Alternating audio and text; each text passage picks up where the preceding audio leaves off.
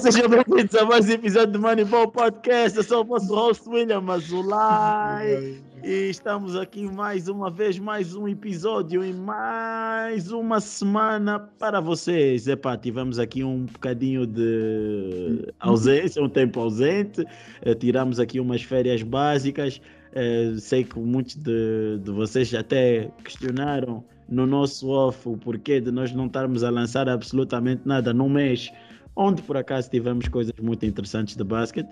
Nós achamos uh, por bem também dar esse tempo para podermos trazer vários episódios, porque isso, preparem-se, porque o tempo que ficamos parados foi bom, porque nós tivemos a analisar tudo e trazemos então agora bons assuntos para podermos né, discutir aqui nesse nosso pequeno espaço. Uh, e nós também esperamos que vocês todos tenham entrado muito bem no ano 2022 e que tenham passado bem e que epá, continuem a ter um bom ano. Exato. É o que nós da equipa Moneyball desejamos para vocês.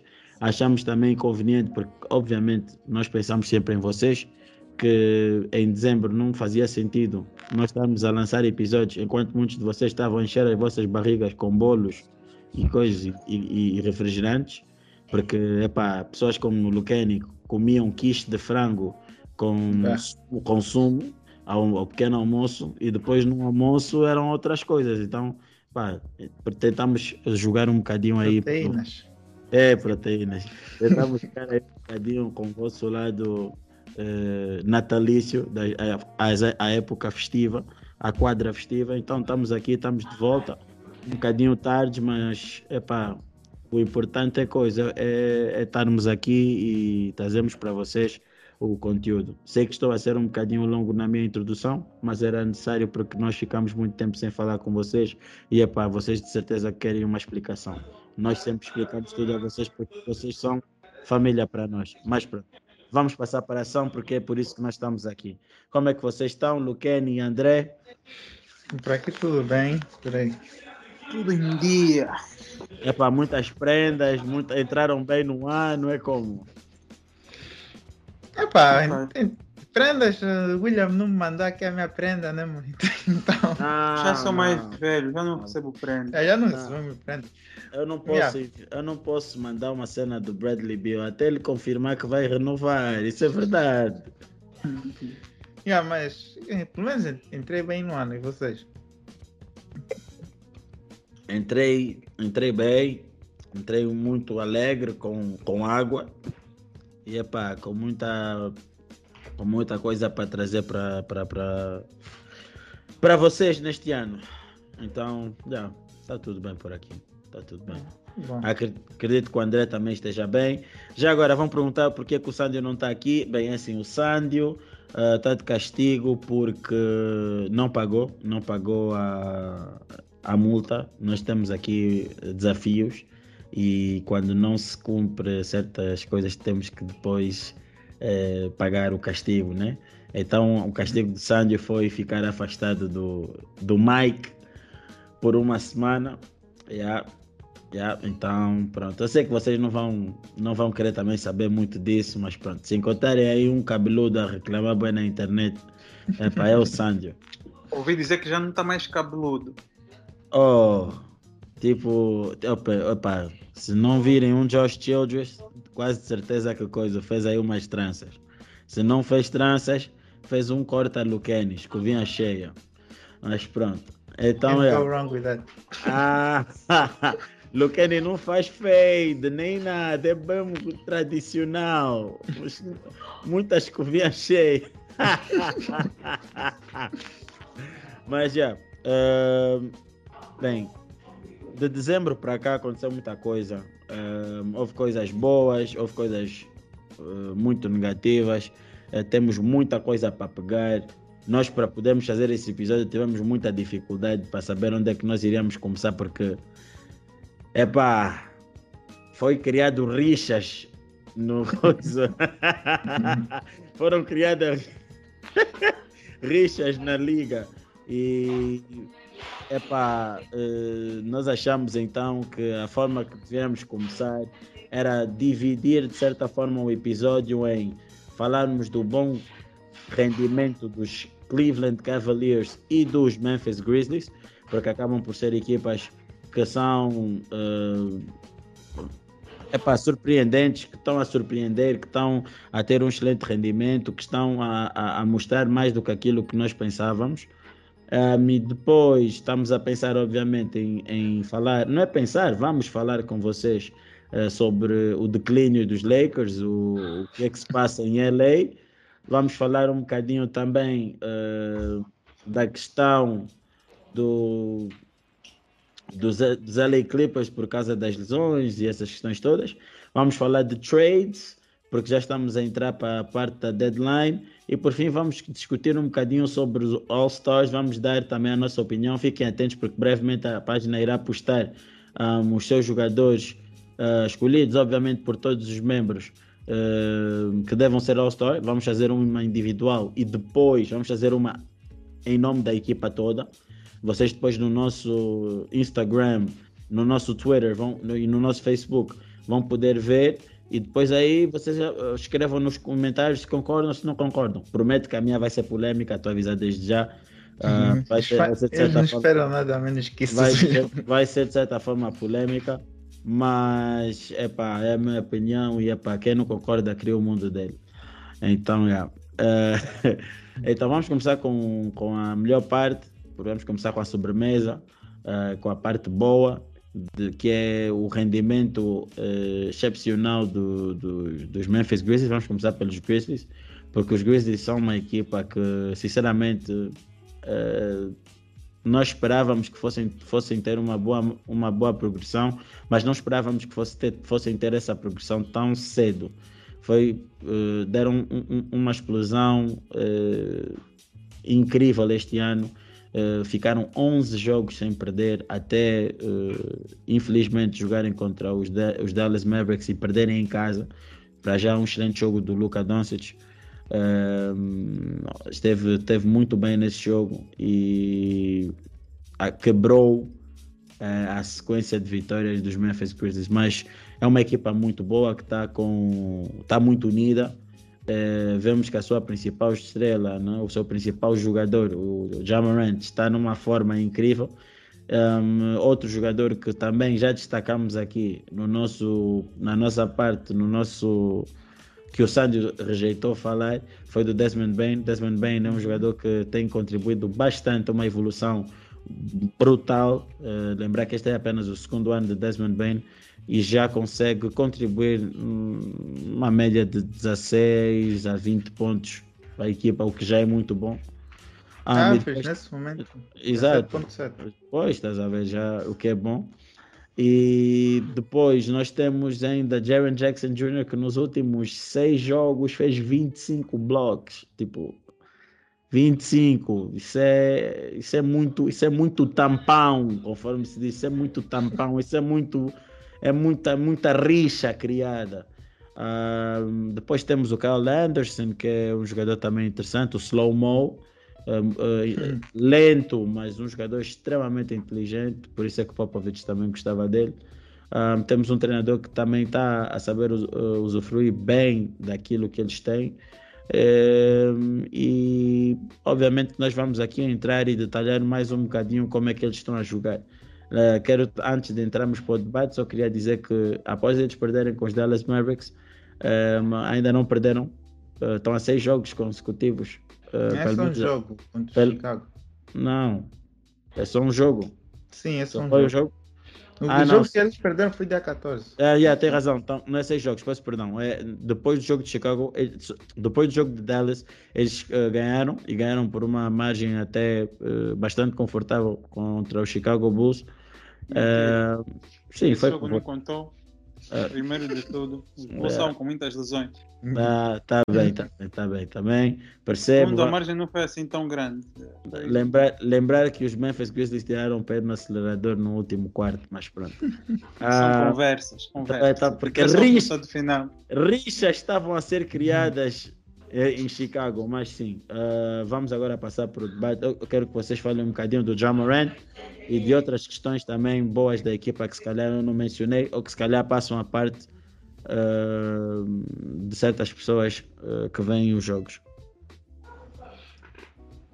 Epá, eu posso, posso falar, eu acho que muito do foco dessa run dos Grizzlies que estão a ter esse ano e dessa evolução que estão a ter está a passar pelo Jamorant.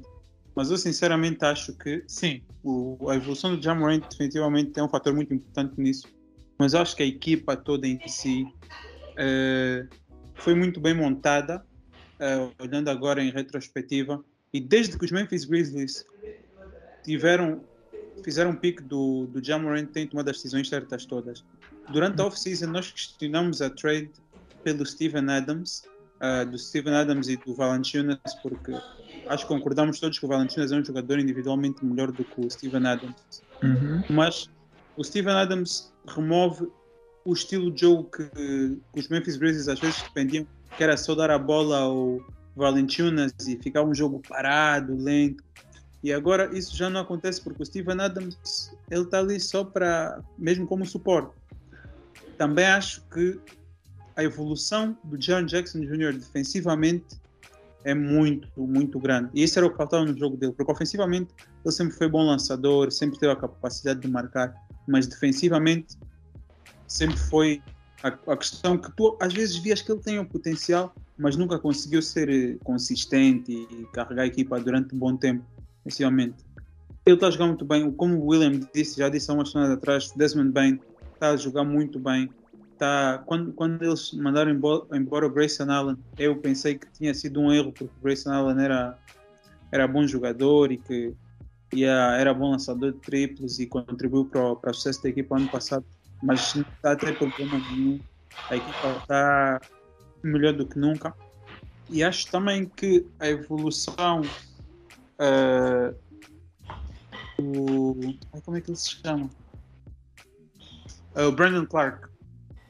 Brandon Clark tem uhum. sido bastante uh, significante porque os lineups que tem o Brandon Clark e o Jaron Jackson Jr. como bigs, eu tive a ver uma estatística no outro dia, são, são lineups que são, têm muito sucesso. Eu não lembro bem qual é que era, mas basicamente quando eles dois juntos, a equipa joga muito bem.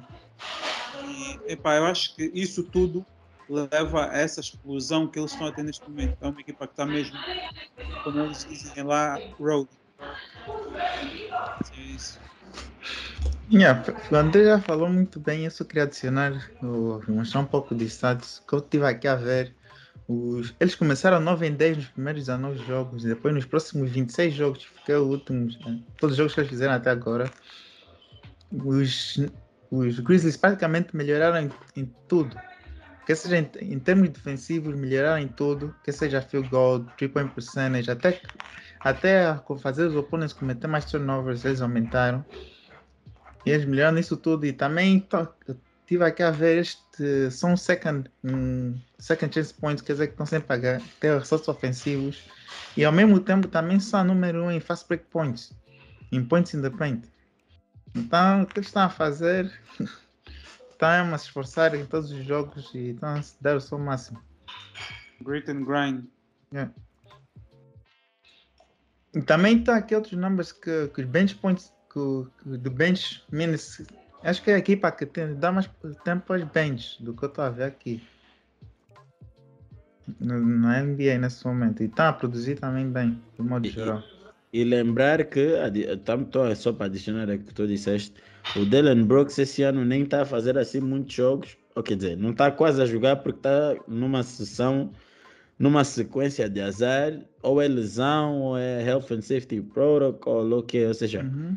a equipa ainda pode ser melhor do que ela já é. Lembrar que os Grizzlies estão em terceiro lugar e não e acho que só estão a uma diferença de três jogos e meio, ok, dos dos, dos... da melhor equipa da NBA. Não, dos coisas dos Golden State Warriors que estão em segundo. Hum. Ah, ok. Não, acho que são 3,5, ok. Se estiver errado, por favor, corrijam. Mas acho que é isso, ou 3,5 ou 2,5, uma coisa assim. Yeah, uh... Estava a falar da bench deles. Basicamente, em termos de status bench desse ano todo, o Grizzlies está em número 1 um em tudo, quer seja em minutos, ressaltos, assistências. A única coisa que está o número. Ah, a única coisa que está o número 2 é assistência. O resto é tudo número 1. Um. Até steals e coisa. Em blocks. Em pontos aqui, aqui não diz, mas acho que também devem estar próximos nisso.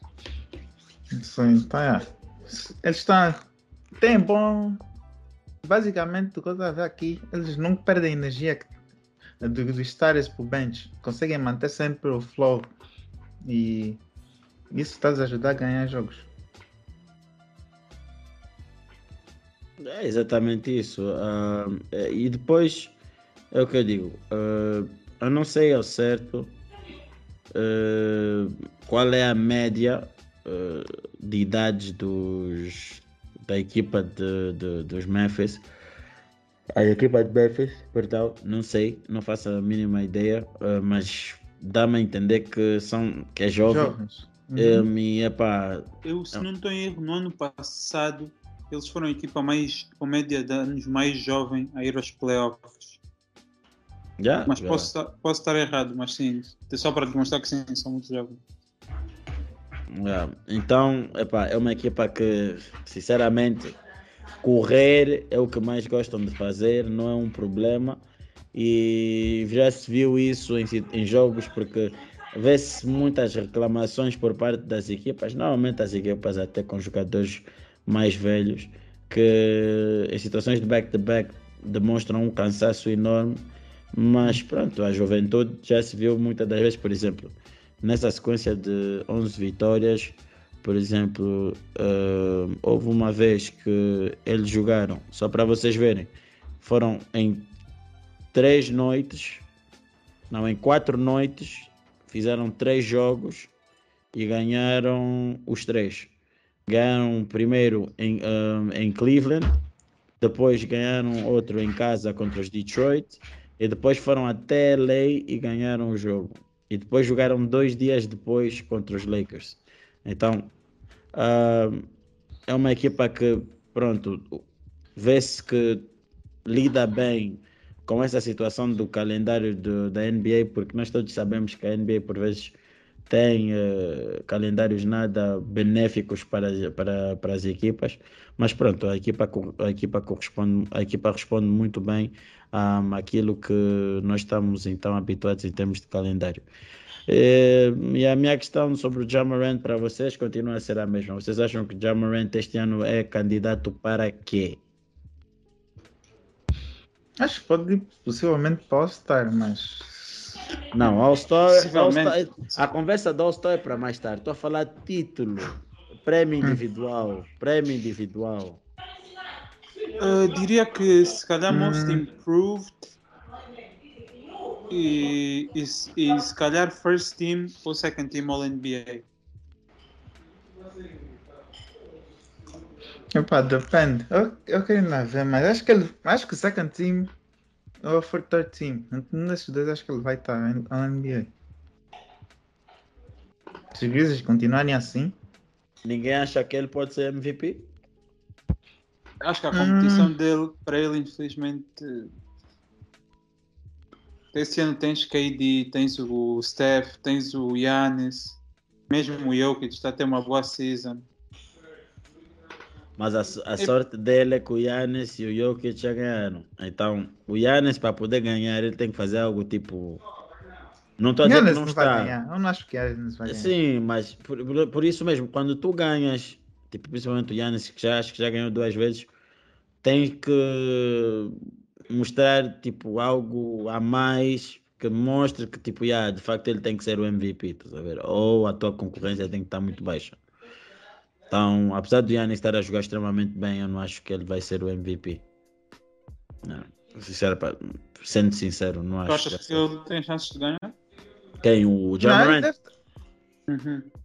Acho que o Jamarant hum, conseguir manter, conseguir manter o ritmo que está a ter agora e os Grizzlies ficarem terceira, segunda posição, I mean, por que não? Estamos a falar de uma equipa que não estava supostamente uh, nem sequer vista como uma possibilidade no terceiro lugar, está com possibilidade de ir para segundo. Uh, uma equipa que perde pouco, e o jogador em questão tem consistência. Agora, o meu problema, uh, e é isso que me irrita um bocadinho da imprensa, e vamos ter que falar isso porque, pá, rixas quando são criadas nós temos que discutir. Ah, o Stephen A. Smith foi eu dizer que. Uh, epá, é isso que eu digo, tipo, acho que as pessoas às vezes ficam um pouco emocionadas. Que neste momento, ter o Jamarant uh, para post-season deve ser mais é, é, mais valioso do que ter o Yannis. O que é que tem a dizer sobre Acho que ele não acredita bem nisso. Não, é sério, posso vos mandar o link. Ele disse para mim. Duas vezes MVP, Finals MVP, tem ring, Hum. Pode dizer que perdes. Você é agora Doom, quem é agora o título? Não, a justificação dele é: nós já sabemos o que o Yannis é, o que o Yannis faz, mas o Jamorant, nós não sabemos qual é o título, qual é o, o, o, Mas já sabes qual é o limite dele. Os small players só podem chegar até um certo ponto. Mas tu não sabes. Pronto, o que ele estava a dizer é: tu não sabes qual é o limite dele, tu não sabes até onde ele pode ir em termos de títulos individuais, conquistas. uh, ah, tá. E, e, não, não está a dizer que eu tô, não está a dizer que eu acho isso, está a dizer o que o Steven aí Sim, eu sei, eu sei que você está falando. Porque eu sei, como eu sei que, eu, quer dizer, eu deduzo que vocês não tenham visto o vídeo, eu estou mesmo a vos dizer o que ele disse, tipo, para não estarem a pensar que estou aqui a desconte, decon, eh, descontextualizar uh, as palavras do mais velho. Mas já, então queria saber se vocês acham que o Steven aí está a tentar ser Max Kellerman aí. Não, mas ele, ele não acredita nisso. Não tem como. O Jamorant ainda nem. Mesmo que, que ele utilize esse argumento que o Jamorant ainda não sabemos bem qual o limite deles, nós sabemos, mas em termos de história, nós sabemos mais ou menos qual o limite de um jogador small. Você tem, tem um jogador que é muito maior que ele e tem consegue fazer quase a mesma coisa, dois são quase MVP level, o outro vai ganhar provavelmente. É isso. Ele se quer, escolheu já, se os dois tiverem um uma boa equipe, ele vai perder, provavelmente. Uh, André. Opa, acho que não há muito para comentar aí, é mais uma das spicy takes que eles gostam de fazer. Claro que preferes ter o Yannis. Yannis é o Finals MVP. Só isso já, já lhe põe clear. Ele carregou, carregou pronto, vá, né? Ele foi o melhor jogador, indiscutivelmente, de uma equipa que foi campeã da NBA. Contra isso, não há argumentos. Ele é o melhor jogador numa equipa que está a ir aos playoffs e não sabemos mais depois disso. Está a ser o melhor jogador de uma equipa que está a ter sucesso na regular season. Ah, é, é o mesmo título. E foi a jogada mais importante. Ele é, 50 pontos no jogo. Não, ele tentou mesmo. ele tentou mesmo só ser. Mas uma coisa só que eu vos digo. Só para podermos passar agora para os Cavs. Nunca mais comparem Jamarant com Westbrook. Desculpem mesmo só, por favor. A comparação Jamar Derrick Rose. Jamarant não tem, eu volto a dizer, e isto porque isto, isto leu-se muito no início e até uma certa altura haviam com esta por causa do athleticism. Jamarant, volto a dizer, William aqui do, da Moneyball Podcast, Jamarant não tem nada, nada do Russell Westbrook. Nada, nada, volto a dizer. É um jogador que tem inteligência, é um jogador que sabe quando deve parar de fazer certas coisas e tem uma coisa que o Westbrook não tem, um lançamento. Então, uh, só por saber lançar minimamente bem e fazer com que os defesas não lhe deem espaço, já me faz dizer não há comparação absolutamente nenhuma. Por isso, meus amigos que tentam forçar isso, minhas amigas que tentam forçar isso, essa narrativa tem que morrer, meus irmãos. Não, não, não, não, não. Comparem Darren Fox, ok? E mesmo assim, Darren Fox é mais para John Wall do que para coisa, do que para, Westbrook. Westbrook é único, é um gênio incompreendido, mas já vamos chegar até esse gênio.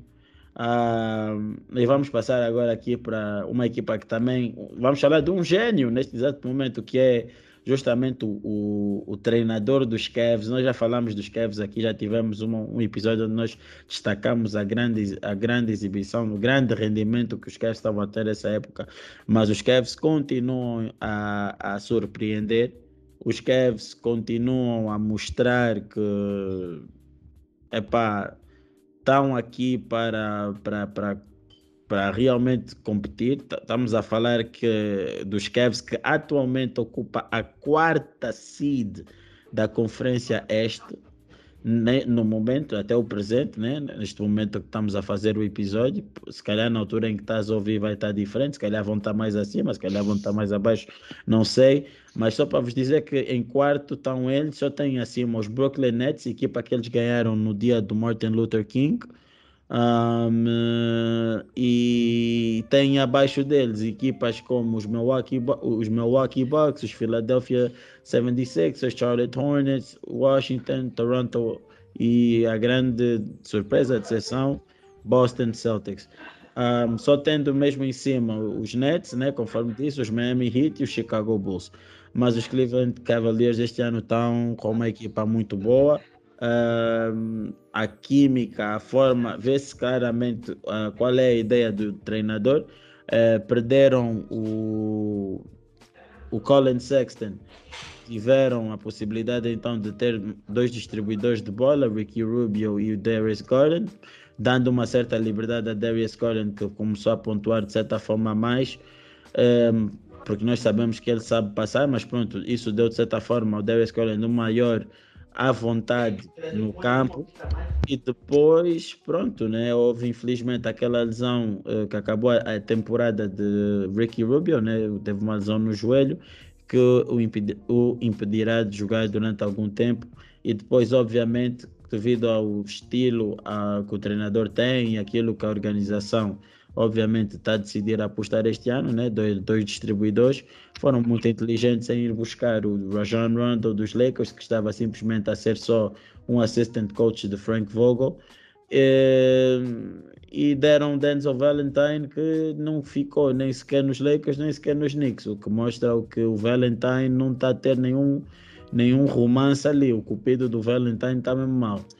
Ah, mas sim, então isso por si já mostra. Depois, como já fomos, já dizemos, eles depois têm aquela variação das três torres que tem, Jared Allen, Evan Mobley, Kevin Love. Depois podemos ter um pouco do Larry Markkinen. Depois temos também o Wade. Um, temos também depois ainda o Osman, ou seja, temos um monte de jogadores ali esticados com bom wingspan alto. Temos o Isaac Ocorro, que também defende extremamente bem. Um, ou seja, temos aí uma malta que muito jovem também, mas que está com uma mentalidade diferente. E isso, em parte, temos que realçar o trabalho que o treinador está a fazer, que desse exato momento não me está a ver, não me está a ver o nome dele, mas sei que vocês... Exatamente, eu já sabia quando vocês sabiam, por isso não tem problema em assumir que eu não sabia. Mas pronto, uh, dizer que antes de passar para vocês, Uh, só porque conforme eu fiz com os, os, Memphis, queria deixar aqui o resumo também dos, dos, dos Cleveland. Os, os Cleveland Cavaliers uh, vem, estão numa sequência, volto a dizer, até os dias de hoje. Não perdem exatamente cinco jogos tendo ganho, conforme disse, o último jogo contra os Brooklyn Nets de forma muito boa, onde Darius Garland teve um jogo lindo, uh, se não me engano, teve 12 assistências. Repito, 12 assistências. Um jogador que só tem deixado alegre, porque foi um jogador que eu acompanhei e disse muito antes de estarem a, a dizer que é bom jogador agora, uh, mas pronto, vão desmentir vão desmentir, vão desmentir, e o, a pessoa que tá, tem que desmentir está de castigo, mas de pronto, uh, não quero uh, continuar esta, este meu elogio de scouting, então vou passar para vocês uh, a palavra.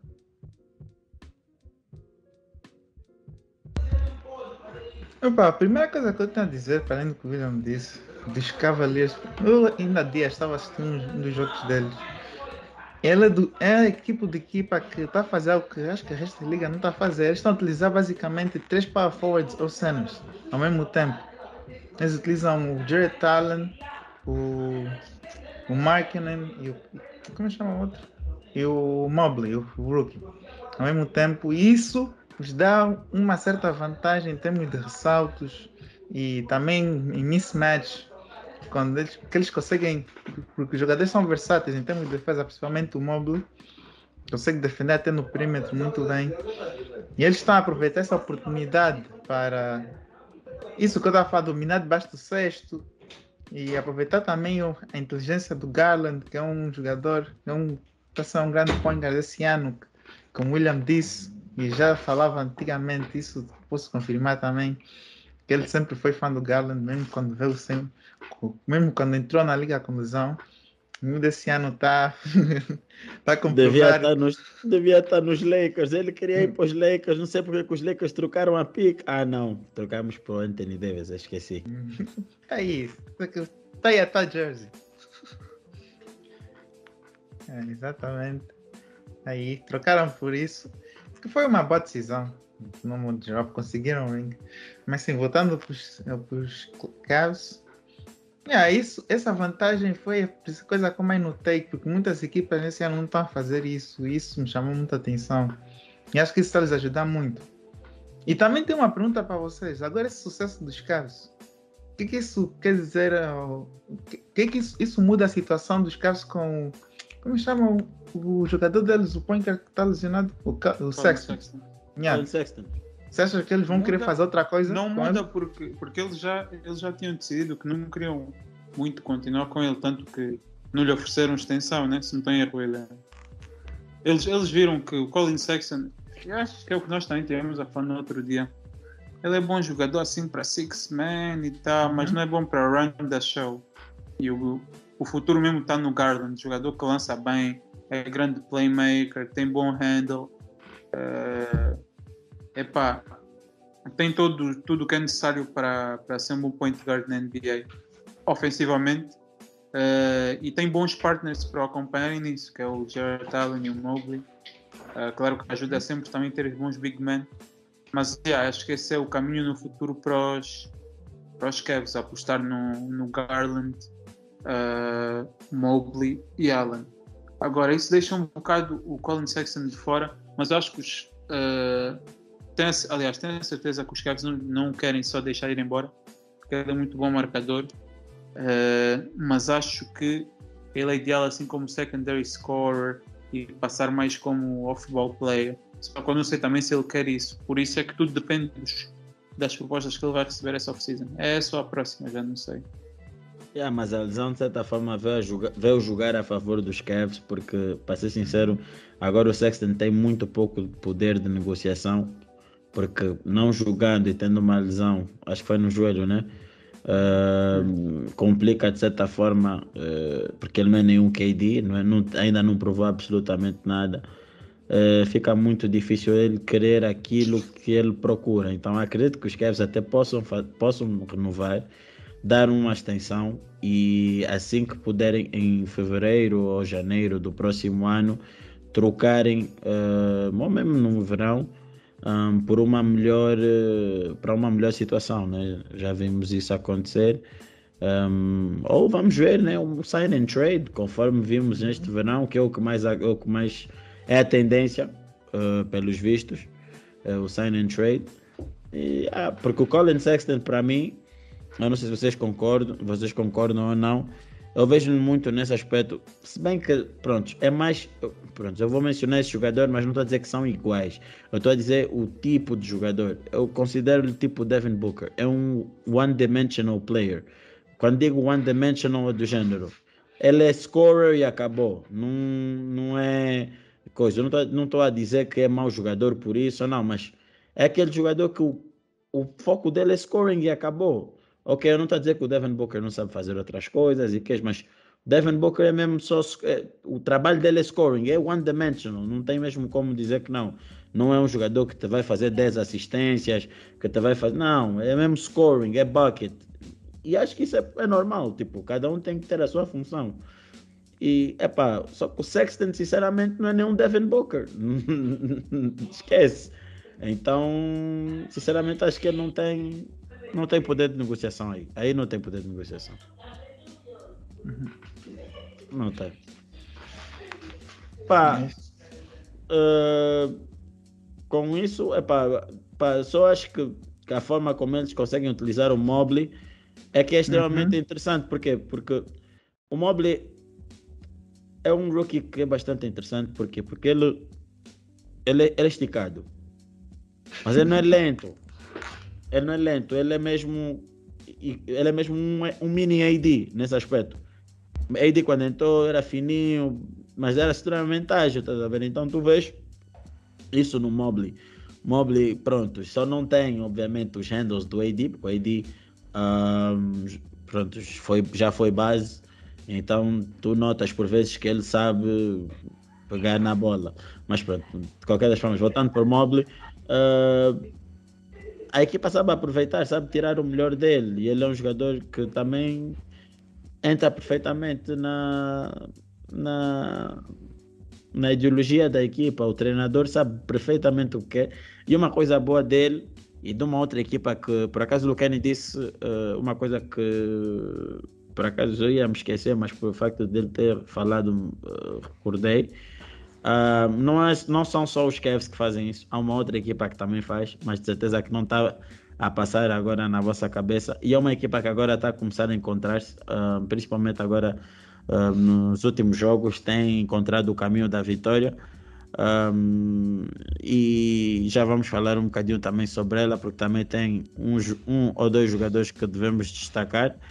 É, mas sim, acho que nesse aspecto sobre os, sobre os Cavs, nós, nós, nós só temos a, a falar boas coisas, porque, vamos ser sinceros, eh, eu pelo menos não esperava que os Cavs fossem dar este salto tão cedo. Uh, os Cavs, uh, só para vocês terem noção, o Darius Garland uh, está a ter uma época tão importante para os Cavs que já há uma pequena comparação. E com isso não estou a dizer que vai ser o próximo o próximo Kyrie Irving ou é, vai ser melhor que o Kyrie Irving. Não mas é só para vocês verem como é que um jogador e o outro estão no seu terceiro, quando tipo, estavam, né? porque nesse caso o, o Kyrie já não está no seu terceiro ano, mas os dados estatísticos que eu vou aqui vos apresentar é no terceiro ano do Kyrie na NBA, comparados com o terceiro ano atual né, de Darius Garland, pelo menos até os dias de hoje. O Kyrie tinha, uh, tinha, tinha acabado a época com 20.8 assistentes, 20.8 pontos por jogo, ou seja, quase 21 pontos por jogo com field goal percentage de 42%, a lançada linha de 3, 36% e free throw percentage 86% e assistências 6.1. E os que agora vou dizer o seguinte, com o Darius Garland no seu terceiro ano da NBA, há uma pequena oscilação em termos de pontos, ou seja, está com 19.7 pontos, mas em field goal percentage está 47%. Three point percentage está a lançar 1% melhor que o Kyrie. Free throw percentage nem tem, nem tem comparação. Kyrie tá lançar, lança, estava a lançar 86, este lança, este lança 92%. Ou seja, é um lançador muito bom da linha de lances livres. E em termos de assistências, ele, é, em termos de distribuição, distribui melhor que o Kyrie, pelo menos em termos de números, é o que se consegue deduzir no terceiro ano, obviamente. Garland estava com 7.8, ou seja, quase 8 assistências por jogo, enquanto que o Kyrie naquela época fez 6. Uh, com isto que eu quero dizer, eu não estou a dizer que Garland foi, vai ser melhor que o Kyrie nos, nos, nos, nos, nos, nos, nos Cavs, até pode vir a ser, não sei, mas mostra que Cleveland está em boas mãos. Cleveland uhum. está em boas mãos e não tem que se preocupar em buscar um base tão cedo porque tem um, o Darius Garland. E o Darius Garland é um jogador que, se não tiver, espero, batendo aqui na madeira, que não tenha nenhum tipo de lesão grave uh, que atrapalhe este bom rendimento dele. Ah, Lucani, queres complementar alguma coisa deste tema? Porque eu tenho uma pergunta final para fecharmos este tema. Epá, não, acho que de modo geral, já que falamos tudo. Podes fazer a pergunta. Agora a pergunta é, não sei se o André está aí, o André uh, não sei uh, se o André vai responder ao tempo mais pronto. Enquanto isso tu respondes. É, após termos falado das duas equipas, eu fiz essa, quer dizer, nós fizemos essa questão na, na página. O estagiário, por acaso, teve muito bem nessa parte. já agora, um back ao estagiário da Moneyball, tem feito um bom trabalho. Uh, ainda não foi apresentado em Câmara, mas brevemente irá ser um bom trabalhador. Temos que dar aqui um bocadinho de destaque, porque o homem tem trabalhado bem. Uh, mas já, eh, a pergunta é: quem tem que dentro, dentro, entre os Cavs e os entre os Cavs e os Memphis, qual delas tem o melhor nicho de jovens? Ah, melhor nicho. Ei, isso é complicado. Pensei que fosse falar com a melhor equipa esse ano. Pá, nicho, podes, nicho? podes, podes falar, podes, podes responder as duas questões. Se achares. Se for a é... ver em termos de melhor equipa, eu ia dizer os Memphis. Hum. Agora, Nietzsche, eu não sei exatamente como o móvel vai ficar. Então, eu ainda estou um pouco indeciso. Esse pode, pode ser equivalente ao que os Cavs podem superar um pouco. Porque assim, se os Cavs conseguem ter um mini Anthony Davis saudável uhum. e conseguem ter um, uma versão idêntica ou melhor do Kyrie Irving no Garland, uhum. mano, é, é, é jackpot. É jackpot, mano. É jackpot. É, é teres um big e um small só já na tua equipa. Tá bom. Não, mas tu tens que encontrar o resto. Já, mas aí já é mais fácil, porque uhum. tu já uhum. tens o principal. Exatamente. Teres um big e um small vindo do coisa da, do draft. Pá. Espero que, não, espero que continuem a evoluir, né? Mas uhum. a, a continuarem a seguir esse caminho, uma dor de cabeça para, para, para os oponentes. Epá, então para ti seria os Cavs. Sim, então, acho que os Cavs têm, em termos de potencial, que eu a ver, acho que eles podem ter um melhor potencial. Mas a melhor equipa atual, tu dirias que é os Memphis. Eu também diria a mesma coisa. Também diria a mesma coisa. Yeah. Só pelo. Uh, só pelo. Só pelo não, tranquilo. Uh, só para dar a minha resposta, uh, entre qual dos dois é que eu preferiria ter eu acho que o potencial do Jamoran, a única coisa que eu tenho medo com o Jamoran é as lesões. Uh, como eu disse há bocado, a comparação dele para mim é o Derrick Rose. Tudo o que ele está a fazer até agora, todo o percurso dele tem sido muito, muito parecido com o Derrick Rose. Perdão, se não estou em erro, o Derrick Rose ganhou o MVP dele na terceira temporada. Ou foi uhum. Coisa assim? Sim, uma coisa assim, sim, mas... E estamos a falar do Jamorant para ganhar MVP na terceira temporada também. Para e... mim é, é um dos favoritos. Para mim está bem favorito. E então pronto, acaba por passar um pouco por isso que eu acho que eu diria que o, o ceiling dos eu tenho menos medo com os Cavs do que eu tenho com os Memphis, porque os Memphis tenho mesmo, mesmo muito medo de lesões, mas acho que o Jaron Jackson Jr. é um grande jogador, Jamorant é um grande jogador e o Desmond Bain se continuar com, com o desenvolvimento dele também tem grande potencial. Mas agora eu acho que Allen, Mobley especialmente e Garland são mais safe. Acho uhum. que mas acho que o ceiling maior é dos Grizzlies. Mas yeah, yeah. entre qual dos dois eu preferia ter, eu acho que é mais para mais safe, que é os. Se bem que eu gosto mais de ver os Grizzlies a jogar, mas é para mais safe dos Cavs. É diferente. Mas olha, há que, há que dar aqui também props ao André, porque ele foi o único da equipa Moneyball que desde o início disse que esta seria, equipa, seria o ano da afirmação do, do Jamarant. Por acaso ele disse isso, disse que o Jamarant esse ano iria entrar nos, um, iria encontrar a consistência e iria, iria ter um bom ano. E por acaso, pelo menos até os dias de hoje, o Jamarant está a ter uh, um excelente ano e consistência é o que mais tem havido com ele, o que é bom. Desmond Bain, conforme ele disse, disse muito bem, é um jogador a, ter, a manter os olhos, é um jogador que já se viu com a ausência do, do John Morant, teve a liberdade de carregar muitas das vezes equipa, a, a, equipa, principalmente quando jogavam contra os Lakers. Um, Desmond Bain virava um jogador uh, muito bom. Um, os triplos diziam tudo e doía cada vez mais a minha alma, mas pronto, um, é um jogador que tem muito talento e pronto. E agora, para poder uh, sair, olha, uh, só respondendo uma questão do Lucani, olha, Lucani, uma outra equipa que também segue o modelo de jogo dos Cavs, mas que não estava, não estava, mas agora começou a ter, mas mesmo assim não vai ter o mesmo sucesso, pelo menos não acredito. Uh, são os Toronto Raptors, que também seguem hum. o mesmo estilo. Os Toronto Raptors. Yeah. E, só que os Toronto Raptors é aquela questão. O Siakam entrou tarde, Fred Van Vliet começou a explodir tarde, tem o Scottie Barnes que também começou bem, mas depois começou a ter alguns problemas, depois entrou em, em protocolos da NBA, eh, problema daqui, problema dali. É, mas pronto, a equipa encontrou consistência. Pronto, perdeu o último jogo, se não estou em erro.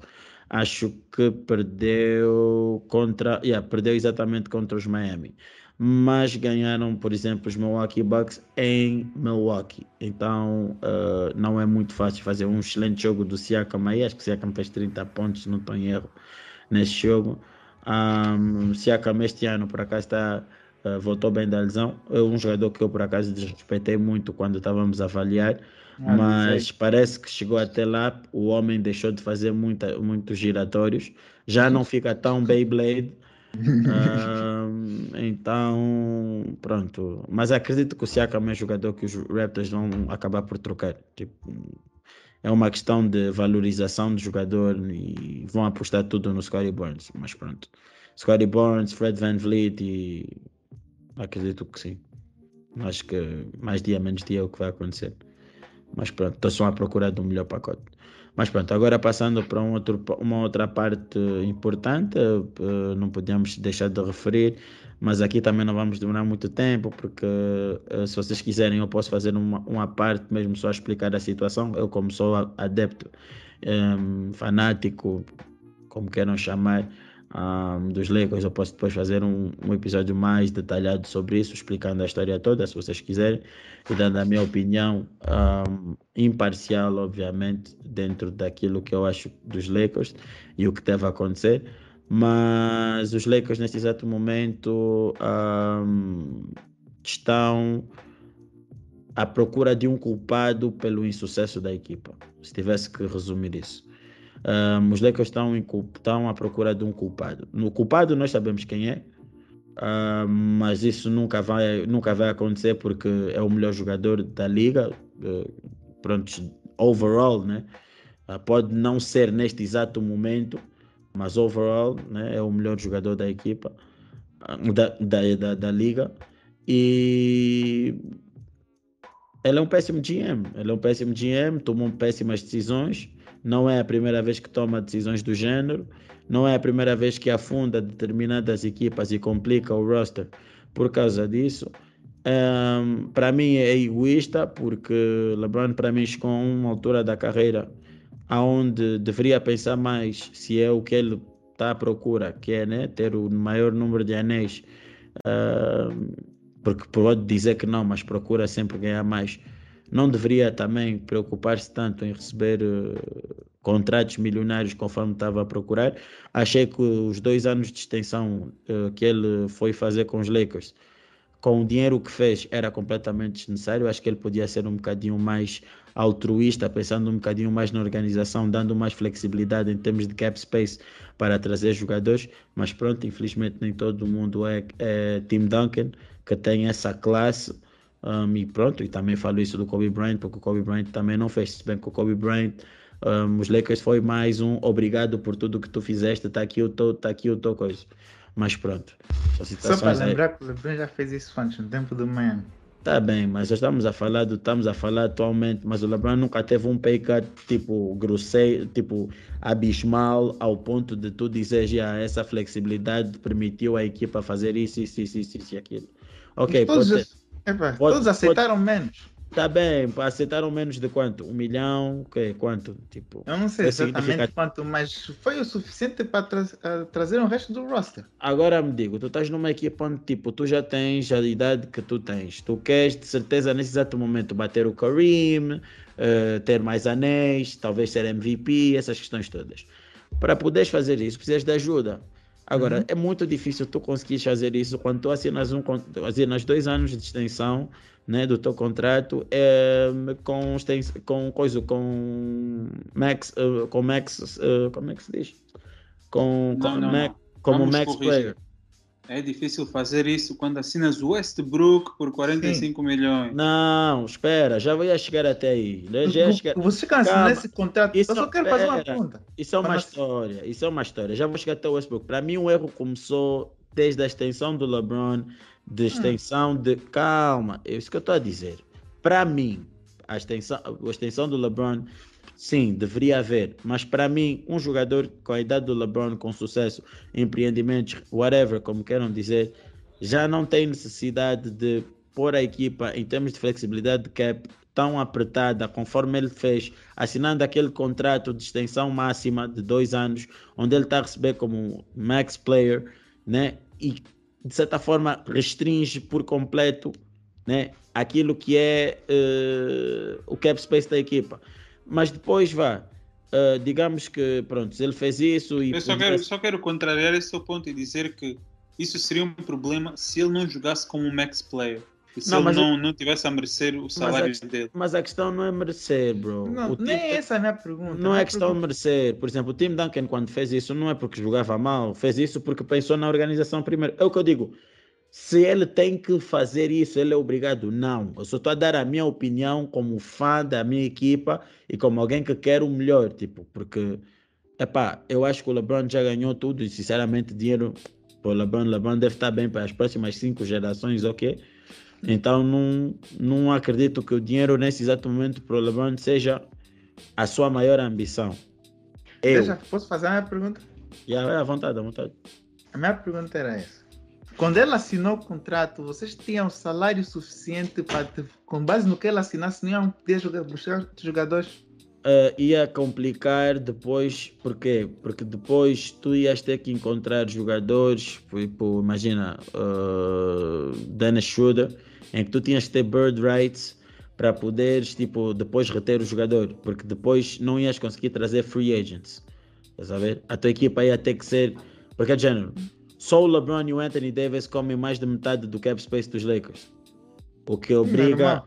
estás a ver? O que obriga com que a equipa à volta tenha que ter contratos mais complicados. Depois, juntas a isso Westbrook, que recebe mais que o LeBron, Então, tá Esse aí é contratos- onde começou o problema de contra- verdade. Exato. os Não, por isso é que eu disse, é uma história para mim. Não, não come... Eu não quero contar só a partir do Westbrook. Tipo, estou a dar. Porque essa opinião, isso já, já, já conversamos sobre isso.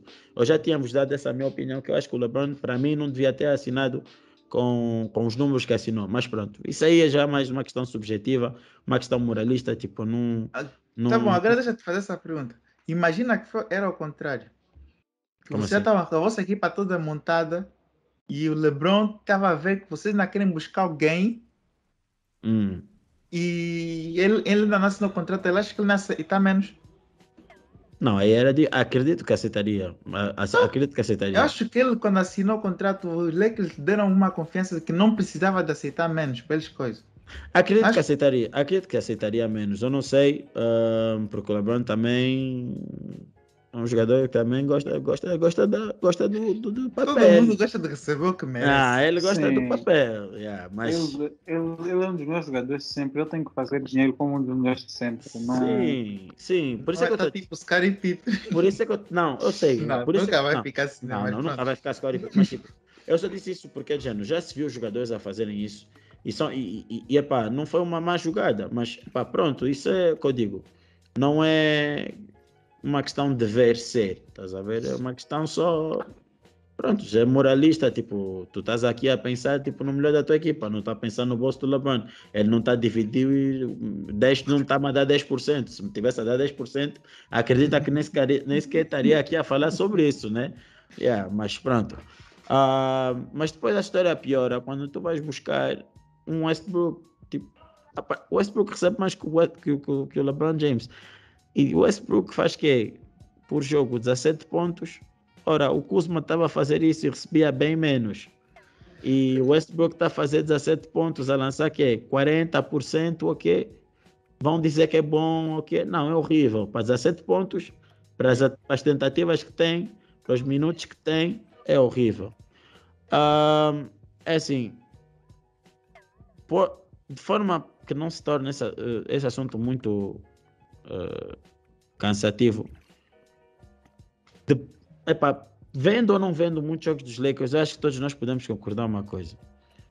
Sim, o Vogel pode errar nas rotações, pode errar nas faltas de mexidas no meio do jogo, como por exemplo aconteceu contra os Clippers, onde ele foi fazer double team no, no Paul George, um jogador que estava completamente frio, e esqueceu-se do Luke Kennard e o, Lu, e o Tai Lu sabia que eles iriam fazer isso e conseguiu, obviamente, desenhar uma jogada que libertasse o Luke Kennard e funcionou. Uh, Tai Lu the Genius. Podemos dizer que por vezes ele não tem, uh, não retira o melhor de alguns jogadores, mas a verdade é essa: de todos que estão na organização, o menos culpado é o Frank Vogel. Para, para mim é o menos culpado. Porque assim, isso é eu chegar num chefe de cozinha com ingredientes super limitados ele dizer, olha, eu quero um dish, eu quero um prato de five Michelin Star. Yeah. Quero isso. Tipo, tu estás a obrigar o Frank Vogel a ter que ensinar jogadores que nunca defenderam ou já não podem defender no, na, numa fase terminal da sua carreira Carmelo Anthony nunca na vida foi um defensor. Não é agora que vai aprender a defender. O DeAndre Jordan cansa todo o seu pulmão só por, só por mexer a sua perna. O, o, o, o, o Dwight Howard teve um excelente primeiro ano nos Lakers, mas esse ano já se está a ver que não não está lá, é um jogador brincalhão e é por isso que o Dwight Howard é não, não, não, não conseguiu corresponder às expectativas que muitos tinham dele, principalmente do Shaq, principalmente o Shaq. Então, um, neste exato momento, uh, os Lakers têm jogadores que simplesmente não defendem, simplesmente não se enquadram à filosofia do treinador. E o treinador, como é óbvio, tem que estar ali a bater de cabeça todos os dias e encontrar formas de conseguir retirar uh, o proveito. Os Lakers, os Lakers têm as duas coisas e acho que isso é bom para todos aqueles que estão a ver basquete agora. Os Lakers são a equipa perfeita para vocês verem. Como perder um jogo? Lançar mal da linha de três, dar muitos turnovers e coisa, e não saber defender. Isso, essas três garanto-vos que vos vai levar à derrota facilmente. E depois os Lakers estão a adotar uma postura que não é de acordo com o treinador. E é aí onde eu digo que o treinador não tem culpa, que é a, a equipa que marcar mais é a equipa que ganhou. Até faz-me lembrar o Washington Wizards. Os Lakers ficaram até o jogo dos Utah Jazz uma, a sofrerem em média 128 pontos durante três jogos. Os adversários hum. ficaram a pontuar 128 pontos. É uma lástima. Um, e sinceramente os Lakers têm um problema que se chama Russell Westbrook e não sabem como é que vão resolver aquilo, porque o Russell Westbrook em momento algum vai conseguir encaixar com o LeBron James e com AD. Quando o LeBron James não estava em campo, o LeBron James estava tranquilo, porque era só o AD, Westbrook e o LeBron. Ah, não, eu quando estiver aí, vai estar tá tudo bem, eu, eu sou o LeBron, eu, eu coisa. Se há alguém que consegue juntar qualquer brincadeira, sou eu. Consequentemente, vem a lesão do AD, que para mim acaba por ser uma benção, porque é assim, se o AD nunca tivesse essa lesão, o LeBron nunca ia cair na real. E eu acho que o Frank Vogel também não iria aprender uma certa coisa que ele fez nesse último jogo. é injogável. É impossível jogar com Westbrook. É impossível. Os Lakers, todos os jogos, têm que ser melhor que o adversário e têm que ser melhor que o Westbrook. Yeah, todos os jogos. Uhum. Todos os jogos. Por exemplo, o último, último jogo, né, até os dias de hoje, repito, quando jogamos contra o Utah Jazz, Westbrook, estavam todo mundo a comentar do Westbrook. Westbrook fez que 15 pontos, 16, 17. Westbrook não, não e para um jogador de 47 milhões é uma vergonha estar, estar a ver isso. Vou mesmo ser sinceros, é uma vergonha. Mas pronto, dado o facto dele ter tido três jogos onde só acertou seis sextos no total, estamos todos a bater palmas, mas é ridículo para aquilo que ele está a receber. É um jogador que não tem controle, não tem IQ, não sabe distribuir bola, sempre disse isso, é um péssimo playmaker, não é um líder, cede, cede na pressão, não foi feito para ganhar. É assim, poderia continuar com um monte de adjetivos só para poder dizer uma coisa que eu não posso dizer aqui porque fica mal. Ah, mas o Westbrook foi o que nós dissemos no, no, no, no, off. É um jogador que não procurou evoluir o seu jogo consoante a sua idade.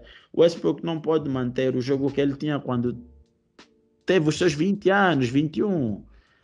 Tá a ver? Tipo, não vais continuar a ser explosivo conforme era antes. Tipo, não vai funcionar da mesma forma. Agora ainda é, né?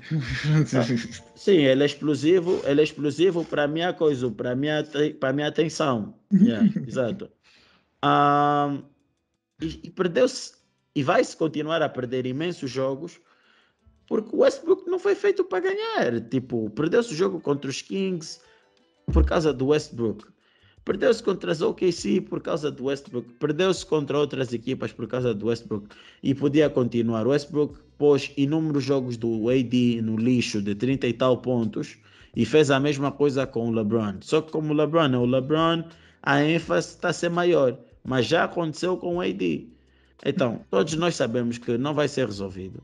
Não, vai, não vão coisas. Os Lakers querem trocar, querem. Agora, a minha pergunta é: quem quer o Westbrook? Porque se o Westbrook tivesse no último ano de contrato e não tivesse a opção de jogador, que é de 47 milhões, era uma coisa.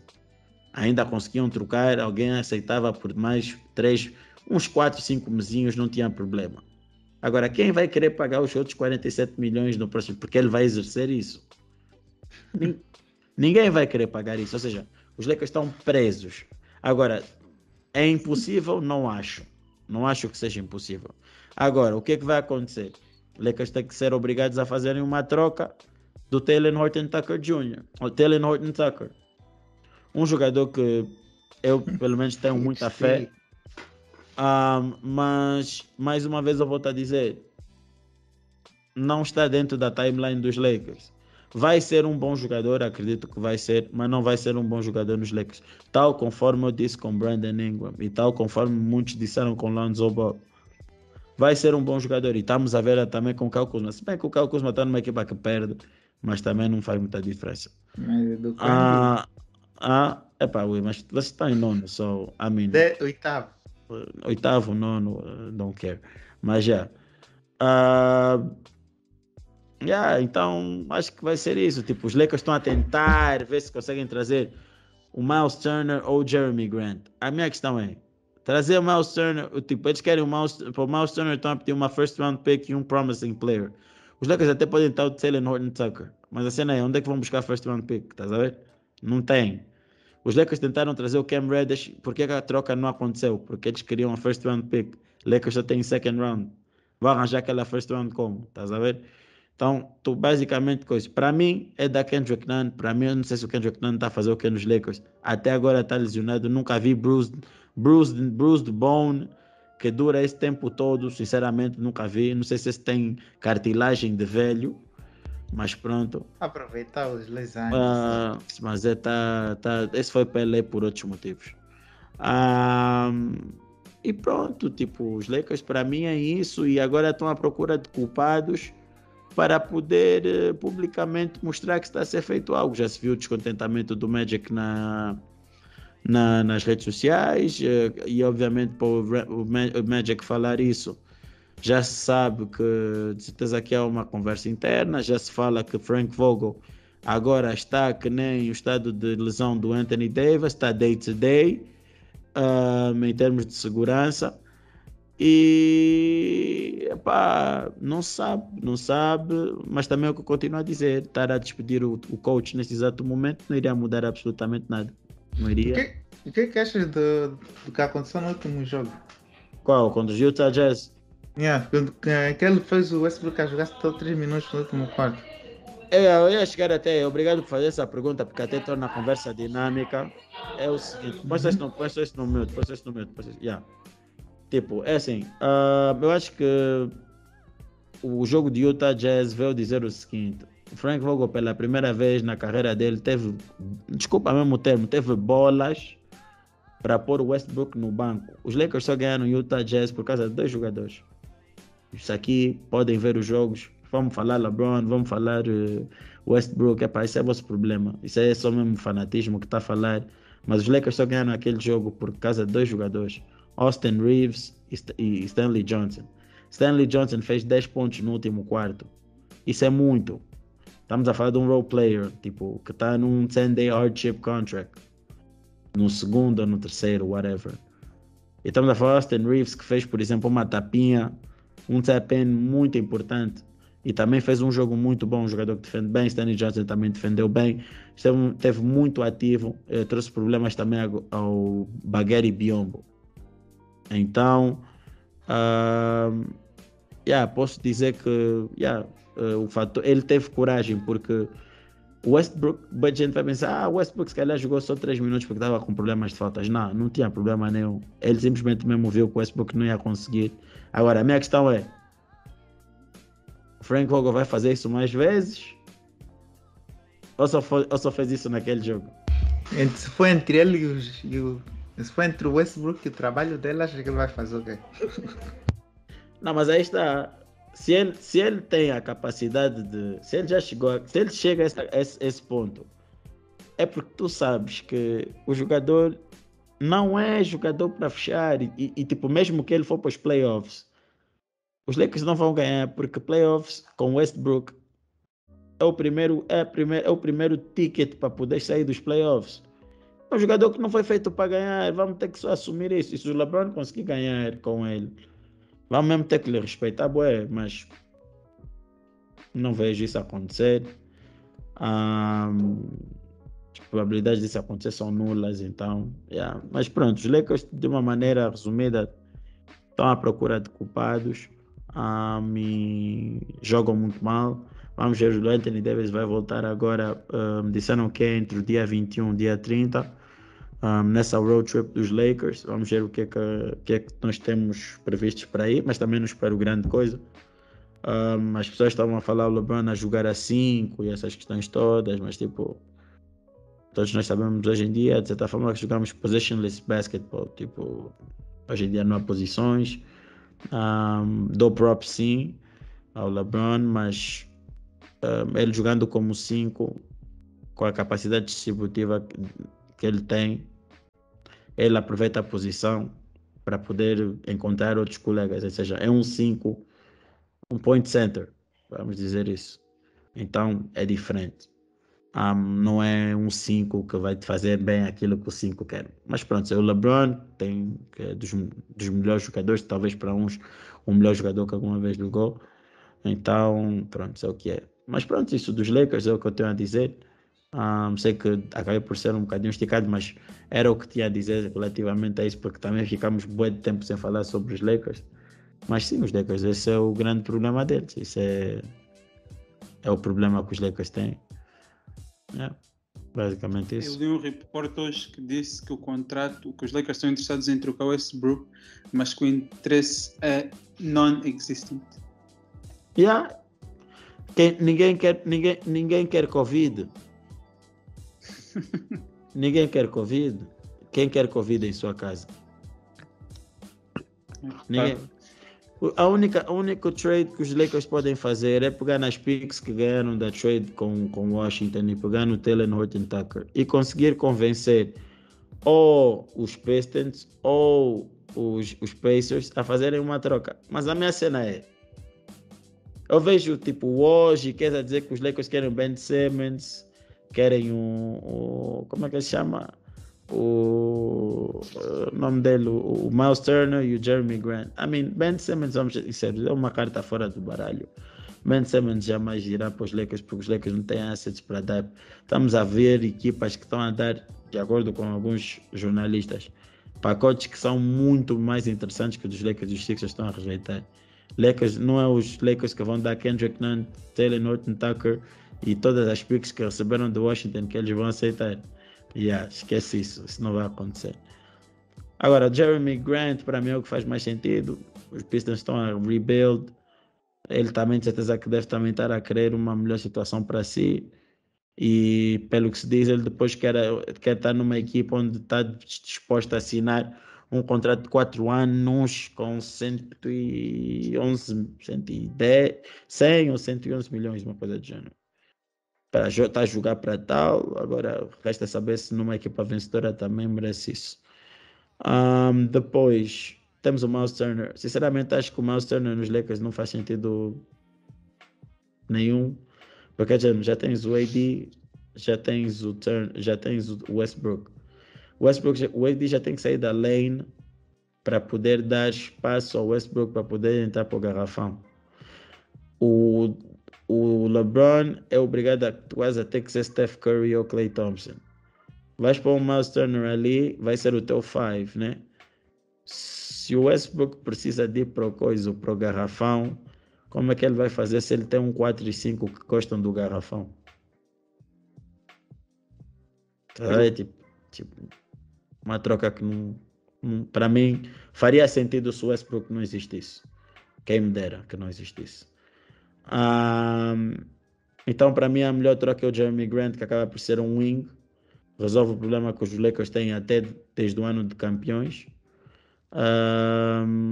mas continuo a dizer, é uma troca sempre arriscada porque esses jogadores jogam bem equipas podres e depois chegam equipas com mais exigência e nada fazem. Uh, Miles Turner é um jogador que também. Eu acho, eu acho que é um caso um bocado diferente do Jeremy Grant, porque eu acho Achas? que ele provou. Eu acho que ele provou que yeah, nos Nuggets que ele tinha essa capacidade de participar numa equipa que eu acho, acho que ele, ele, experimentou, ele queria experimentar um bocado dos dois, porque ele nos Nuggets era basicamente a quinta opção, era só só estava lá para defender e dar algum size, mas ele queria demonstrar que ele é um jogador mais do que isso. Então foi para os Pistons, jogou bem o ano passado, fez vários pontos, demonstrou que ele é mais do que apenas o fifth man numa equipa, estás a ver? E acho que agora ele já chegou mesmo à conclusão, pá, também se calhar ele agora quer competir, não, sem, não como sendo o fifth man, mas tentando ser um jogador de mais Sim. mais interesse.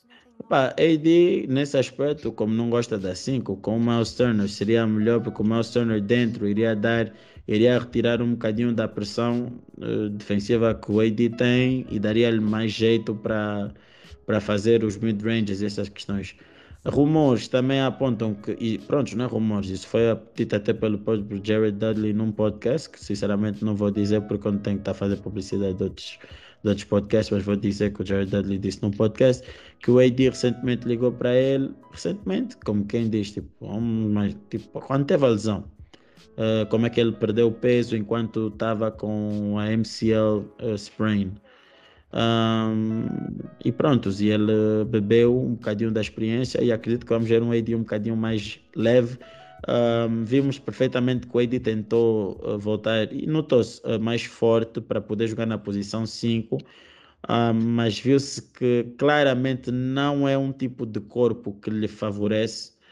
Um, o jogador ficou muito lento, um, os movimentos ficaram muito lentos, dava a entender que ele estava preguiçoso, que a linguagem corporal dele não era das melhores, que o próprio lançamento estava a influenciar o próprio lançamento, porque não sei se vocês sabem, tipo, body mass a, tipo, pronto, de certa forma até chega a influenciar. Não estou a dizer que coisa, que, que yoga não sabe lançar. Temos o exemplo do Desmond Bain, o sophomore mais yoga da, da, da liga, e coisa, lança, lança bem. Mas pronto, para alguns jogadores o, o ter mais peso ou ter menos peso influencia de certa forma no jumper. Uh, mas pronto, acredito que vamos ter uma Anthony um bocadinho mais leve e acho que vai ser melhor para ele e também para a equipa, porque nós precisamos até de agilidade, principalmente na, nas, trocas, nas, nas trocas defensivas. Ter um jogador assim mais lento, um bocadinho complicado, até porque depois procuram um switch e depois tu ficas com guard ou com forward deles, que normalmente tem corpo de guard ou whatever, uh, fica difícil tu acompanhar se tu tens um corpo mais lento. Então, yeah. E pronto, continuo a dizer que o jogador qualquer é o Jeremy Grant, porque pronto, já disse pelos motivos, já disse os motivos. E pronto, era, era basicamente isso. Um, tenho pena do Taylor Norton Tucker, mas o Taylor Norton Tucker não, não fica nos Lakers, não fica nos Lakers depois de, de, de 10 de fevereiro. O Taylor Norton Tucker, Kent Bazemore e DeAndre Jordan são os três candidatos a saírem dos Lakers. Um, isso é quase certo. Um, Kendrick Nunn para mim também deveria sair, sinceramente não, não, não, não vai jogar, uh, principalmente apanhou uma lesão, uh, diz ele, uh, que afetou o knee, então atrasou ainda mais. Mas pronto, acabamos aqui os Lakers, depois também mais detalhado. Quando vos, disse, quando vos disse que esse tinha sido um dos grandes erros da carreira dele, não acreditar. Epá, acabou por ser por causa da lesão, yeah, porque agora mesmo se lixou porque não está a jogar e não vai conseguir mesmo um bom contrato. Quem vai conseguir um bom contrato vai ser o Malik Monk. Uh, gostaria muito que os Lakers ficassem com ele, mas não sei. Acho muito difícil, mas pronto. Epá, já, não sei se já acabaste a tua. Já, já, já, já, já, já, já. Quero fazer uma pergunta que por acaso fizeram no outro dia e eu sinceramente não soube responder. Sabemos que o Jeremy Grant é um jogador que está disponível para trades e acho que muito, muitas equipas que que acham que são contenders podem estar a tentar arranjar, porque é sempre um wing, wings são difíceis de arranjar, ele consegue lançar, consegue criar a sua própria offense e é um defensor decente. Eu vi a questão se vocês acham que os Bulls, estando na posição que estão e sabendo o, como está o East, se acham que vale a pena trocarem neste momento, dar uma pick e o Patrick Williams pelo Jeremy Grant. Ou seja, isto é, é mais visto como um move win now, porque tecnicamente o Patrick Williams acaba por ser eh, a insurance do futuro dos Bulls, enquanto que fazendo esta troca é mesmo investir tudo no agora mesmo, vamos tentar ganhar este ano, uh, nos próximos dois anos. Vocês acham que isso vale a pena ou que os Bulls devem só deixar eh, hum. Vale muito a pena, vale muito a pena, vou já responder, vale muito a pena porque, ok, o Patrick Williams é um jogador que tem um potencial, mas é, mas é o que eu digo, potencial nem sempre, nem sempre, muita gente tem potencial, mas nem todos depois conseguem sair daquele potencial.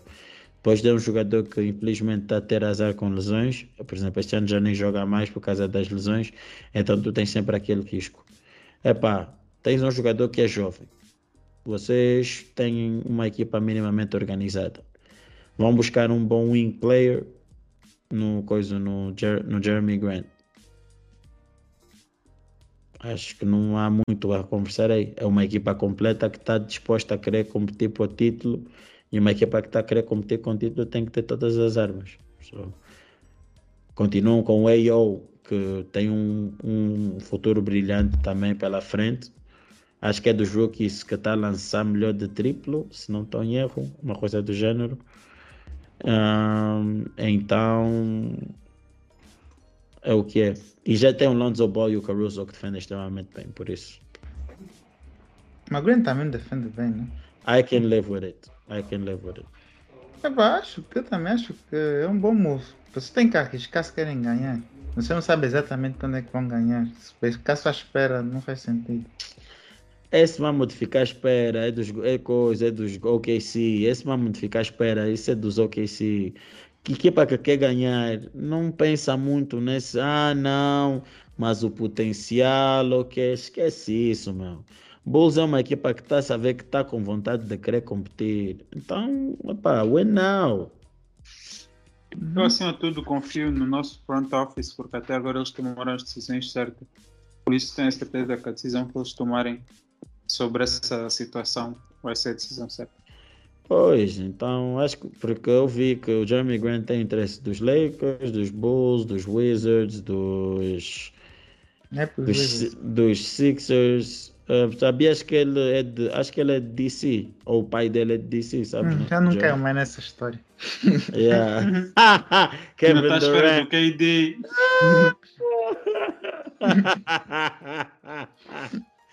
Olha, eu só queria dizer a todos os ouvintes, o Lucani fez uma camisa personalizada escrita Durant, quando soube que o Durant era free agent, só para poder dizer que ele ia voltar para coisa, para DC. Mas Foi um pronto. grande erro. Se fosse para DC, a carreira dele será melhor. Hum, ia- E assim ia ganhar. Com- Não, com- ia com ser- ia ser-. Juízo. Ia ser Não, ia relevante. ganhar um ring, pelo menos. Não, ia ser relevante só, porque epa, ele está a continuar a perder onde ia continuar a perder, por isso é o que é. Ah, Eu não estou a falar nessa altura. Ele, a altura em que ele foi, John ainda jogava muito bem, ainda era o star. dizer- Bill já estava coisa. Vou Ele cometeu um erro. Eu vou dizer uma coisa. Eu Foi para Golden State, todo mundo está a ignorar os rings dele. eu gosto do Boedo, gosto muito do Kevin Durant, mas vou mesmo dizer uma coisa. O Kevin Durant vai ser aquele jogador que quando acabar a carreira, todo mundo que é dessa época vai dizer esse nigga só teve anéis porque jogou com Curry, Clay e com Draymond Green. Acabou. Exatamente. Principalmente se o Curry, Clay e o Draymond Green ganharem outro anel. Aí mesmo é que a narrativa do KD morreu mesmo. Ele pode fazer o que quiser. Vão dizer, yeah, KD precisou mais dos Golden State do que os Golden State do KD. Independentemente dos Golden State terem feito um dos maiores, se não o maior choke de sempre. Então, é o que é. Isso vai, sempre, isso vai sempre estar na bibliografia do KD. Ele pode faz, falar o que quiser, ofender minha mãe, minha tetravó. É verdade. Então, é o que é. É o que é. Mas já, tipo, falando também de trades, ah, vocês estão a ver essa situação toda dos Indiana Pacers, um, vê-se que os Pacers estão a pensar muito no futuro. Por exemplo, um, estão dispostos a, a mandar o Sabonis embora por uma first pick e um jogador promissor. Estão dispostos a mandar o Turner embora por uma first pick e um jogador promissor. Estão dispostos a mandar também embora o Levert e um por uma pick e um jogador promissor. Ou seja, eles querem um, um jogador promissor uh, para de certeza trabalharem no futuro. Já viram que de certeza aquela equipa tem muito ego ali dentro. Até por declarações do Miles Turner já se viu que as coisas não estão bem. E Operação Explosão. Trabalhar à volta do Chris Duarte, do Brogdon e let's go. Brogdon mesmo. Acho que o Brogdon devia ir também. Mas o Brogdon não pode ir porque assim, acabou de assinar a extensão. Então não pode, é Eu untradeable. acho, eu acho que é um bocado difícil. Onde é que eles vão encontrar essas pessoas que estão. Porque imagina, eu acho que o, o Sabonis se calhar até não, mas o Miles Turner, acho que os principais, eh, principais concorrentes eh, ao. Miles Turner, não, não acho que sejam burros, depende, depende bastante da, da situação da equipa. Eu acho que o Turner é um bom jogador e pode, pode ajudar uma equipa. Ele não pode ser o teu terceiro melhor jogador, ok? Agora te pergunto, dar, o coisa, Taylor Norton Tucker e pick por Turner compensa? Estou Ajuda falar, tipo, melhor os Não, não estou a Lakers? falar como se estivesse a jogar boa, mas não. tá. Não, não tô, não tô, mas tipo, é um jogador promissor. Nós todos sabemos que tipo nos Lakers tem muito disso. O jogador não joga bem, vai para fora, vai jogar bem. Então, vamos assumir que isso é o que vai acontecer com o THT. Para os Lakers, o Miles Turner indo para lá, melhor aqui, ok, defensivamente, mas vai. Ofensivamente, melhor aqui. Ajuda também. mais um spacing. Se o spacing que se vais continuar com o Westbrook. É isso que eu estou a dizer. Se o Westbrook não tivesse na equipa, eu concordo, eu concordaria contigo. Não, mas assim tu podes jogar, podes jogar com AD Miles Turner e mesmo Não. assim com Westbrook. É! Sim, como não? Aí é que queres ver o AD a fazer 50 shoot, a, a- a- a fazer 50 jump shots. Epá, não necessariamente, mas eu acho que tanto o AD como o Miles Turner podem, podem jogar no, no perímetro. Sim, também lança. Mano, a questão é o seguinte: o Westbrook, se fizesse pick and roll, era uma coisa. O Westbrook não sabe fazer pick and roll. Eu não quero saber quem vem no Monfo me ofender. Jogador burro. Então pronto. Não vou falar mais nada. não sabe fazer pick and roll. Se fosse o LeBron, o LeBron é para poito mesmo. Pick and roll do LeBron, esquece. Lakers foram campeões com pick and roll, mano. Não tem muita, não tem muito a falar. Se eu quero caracterizar aquela época, só foi muito um, dois, acabou. Uhum. Esquece. Eu, esquece. eu lembro muito, muitos mid-range do, do AD.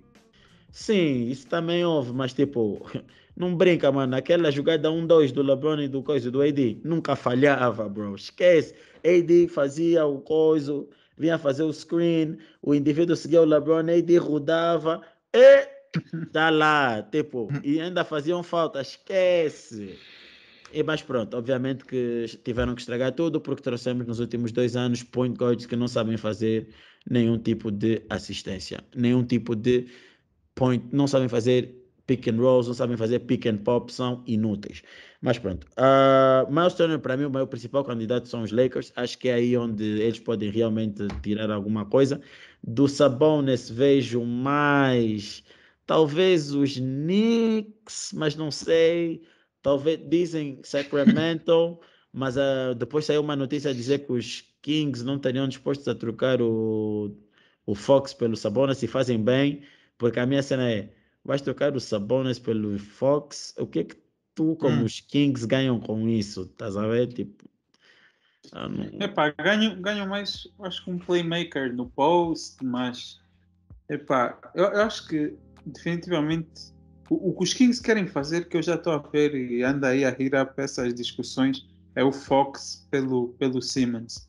Não sei depois o que que quem mete mais, não sei se inclui só o Fox ou se é o Fox e mais alguém. Deve ser o mas, Fox e o Buddy Hield. Mas Fox eu acho que se tu tens, se tu tens a, entre ter o, o Sabonis ou ter o Ben Simmons, eu acho que mais vale tentar só o Ben Simmons e rezar para que ele, que ele comece a evoluir algum dia. Até porque, como Sacramento é podre, não tem muita coisa para fazer, não tem muita estrela. Acredito que o Ben Simmons aí vai poder ter mesmo coisa. Vai ter não, mas era uma das equipas. Era uma das equipas que ele incluiu não, naquela zona de Califórnia. Exato, tipo, mas já, como ele sabe que coisa, que ele mesmo é podre, não tem muita coisa para fazer também. Então, já, acho, que, acho que ele pode ir. Também o Ben Simmons já tem ring dele, foi, já, foi embora casar, mas. Ah, mas pronto. Uh, depois tu tens a outra, ouve-se falar que James Harden, em princípio, está mesmo a pensar na off-season de sair de, dos Nets. Uh, Esse é mesmo quem o Daryl Morey quer. Mano, eu vou te chamar. Se isso se acontece, eu vou rir muito. Eu vou rir muito, sabes porquê? O KD foi muito precipitado em assinar aquele contrato. Hum. Precipitado eu não diria. Porque ele também... não, ele estava a contar que o Kay, que o Kyrie fosse, que o Kyrie não fosse fazer aquilo. Se ele soubesse Sim, claro, que quem estava a contar. Se ele, Kyrie, se, se ele, soubesse que o Kyrie ia fazer isso, ele não assinava o contrato. Oh, Kyrie, quem é que estava à espera que o Kyrie fosse fazer? Para já ninguém sabia. É, mas está a falar de qual contrato que ele assinou? O último, ele assinou a extensão agora.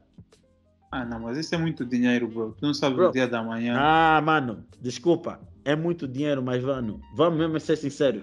O KD saiu dos Golden State por quê? Eu só quero. Não, vamos ainda falar só mesmo o verdadeiro motivo, não vamos dar muita volta. Você vê basquete, ui, ele saiu dos, ele saiu dos Golden State por quê? Porque ele queria ganhar o ring dele na equipa dele. Vamos ser sinceros, esses Nets mesmo vão ganhar algum ring. Desculpa mesmo só, vamos, esses Nets vão ganhar algum ring. Não, tu estás a falar como se fosse muito crazy dizer que os Nets podem ganhar ring. Estamos Mas como é que, que vão ganhar se num ano okay. de pandemia, estamos numa altura de pandemia aí. Tá bem, calma. O deixa, Kyrie já disse. Já, vai, deixa, vai. Só, deixa só.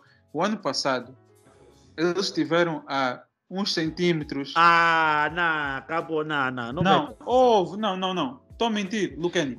Os primeiros jogos, os ah. primeiros ah. jogos, quando, quando eles estavam KD, hum. Kyrie, quando os blowing out. como?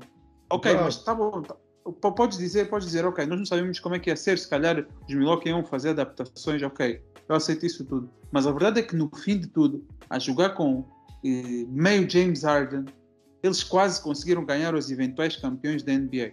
Por isso acho que não é muito crazy dizer que eles tinham que o KD dizer não, ok, poxa, não. Nós jogamos bem na off-season, eh, nem tínhamos jogadores, Kyrie lesionou, James Harden estava lesionado, e os jogadores jogaram bem nos playoffs. Temos potencial para ir e ganhar o título esse ano. Esse ano que não se sabe, os Milwaukee podem estar com hangover de Championship, pode não sei o quê. Why not? Acho que faz todo o sentido. Agora, ninguém estava à espera que o Kyrie fosse no início da época fazer o que fez. Não dá para Kyrie faz o que fez, mudam as regras. James Harden veio, veio de lesão, então não teve a treinar no off-season. Vem todo gordo. Agora finalmente está a voltar a jogar bem.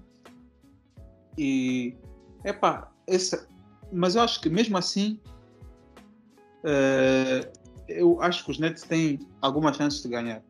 Eu não diria que eles são os favoritos, como eu disse no início da época, para mim, mas definitivamente são os favoritos para ganhar. Uh, dos favoritos, não, mas têm boas chances.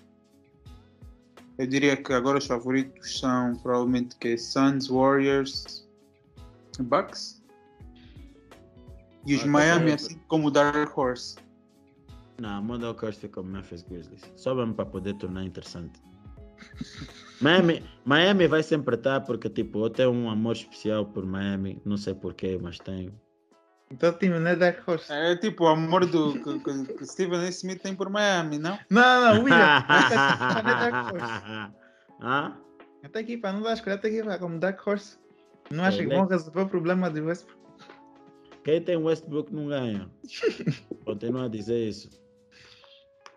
Westbrook é o primeiro, é o primeiro erro de uma equipa vencedora, estás a ver? Vocês viram, que... vocês viram o irmão do Westbrook anda aí para Twitter Spaces com youtubers, ma, não sei ma, falar ma, Mano, ouve, eu ouvi esse, esse, esse tropa veio dizer que o Westbrook é que inventou o bank shot, mano. Epa, não, eu... inventou não, ele disse que ele reinvented the bank Ai, shot. Ai, meu Deus do céu. Mas também disse, mas também disse que o, como é que Steven Adams era um dominant big man 18 and 10.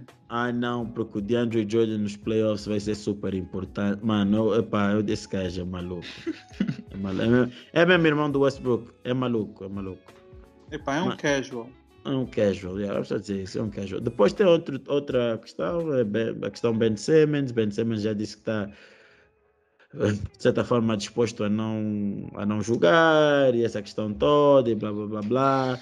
Uh, Charles Barkley já disse que se ele fosse GM, ele já teria trocado há muito tempo e, e teria feito algumas chamadas. Pá, eu sinceramente acho que o Daryl Morey deve estar a tentar fazer um sign and trade com James Harden, porque acredito que o James Harden vai querer sair e devem fazer um sign and trade com coisa com, com os Nets e pronto. Acabou. Eu acho, eu acho que mesmo assim ainda fizeram bem e não trocar o Ben Simmons. Continuo a achar a mesma coisa. Se as propostas que estão disponíveis não são boas. Mano, não, não são acho... boas como, meu. Agora eu me pergunto só. Os Sixers querem o quê?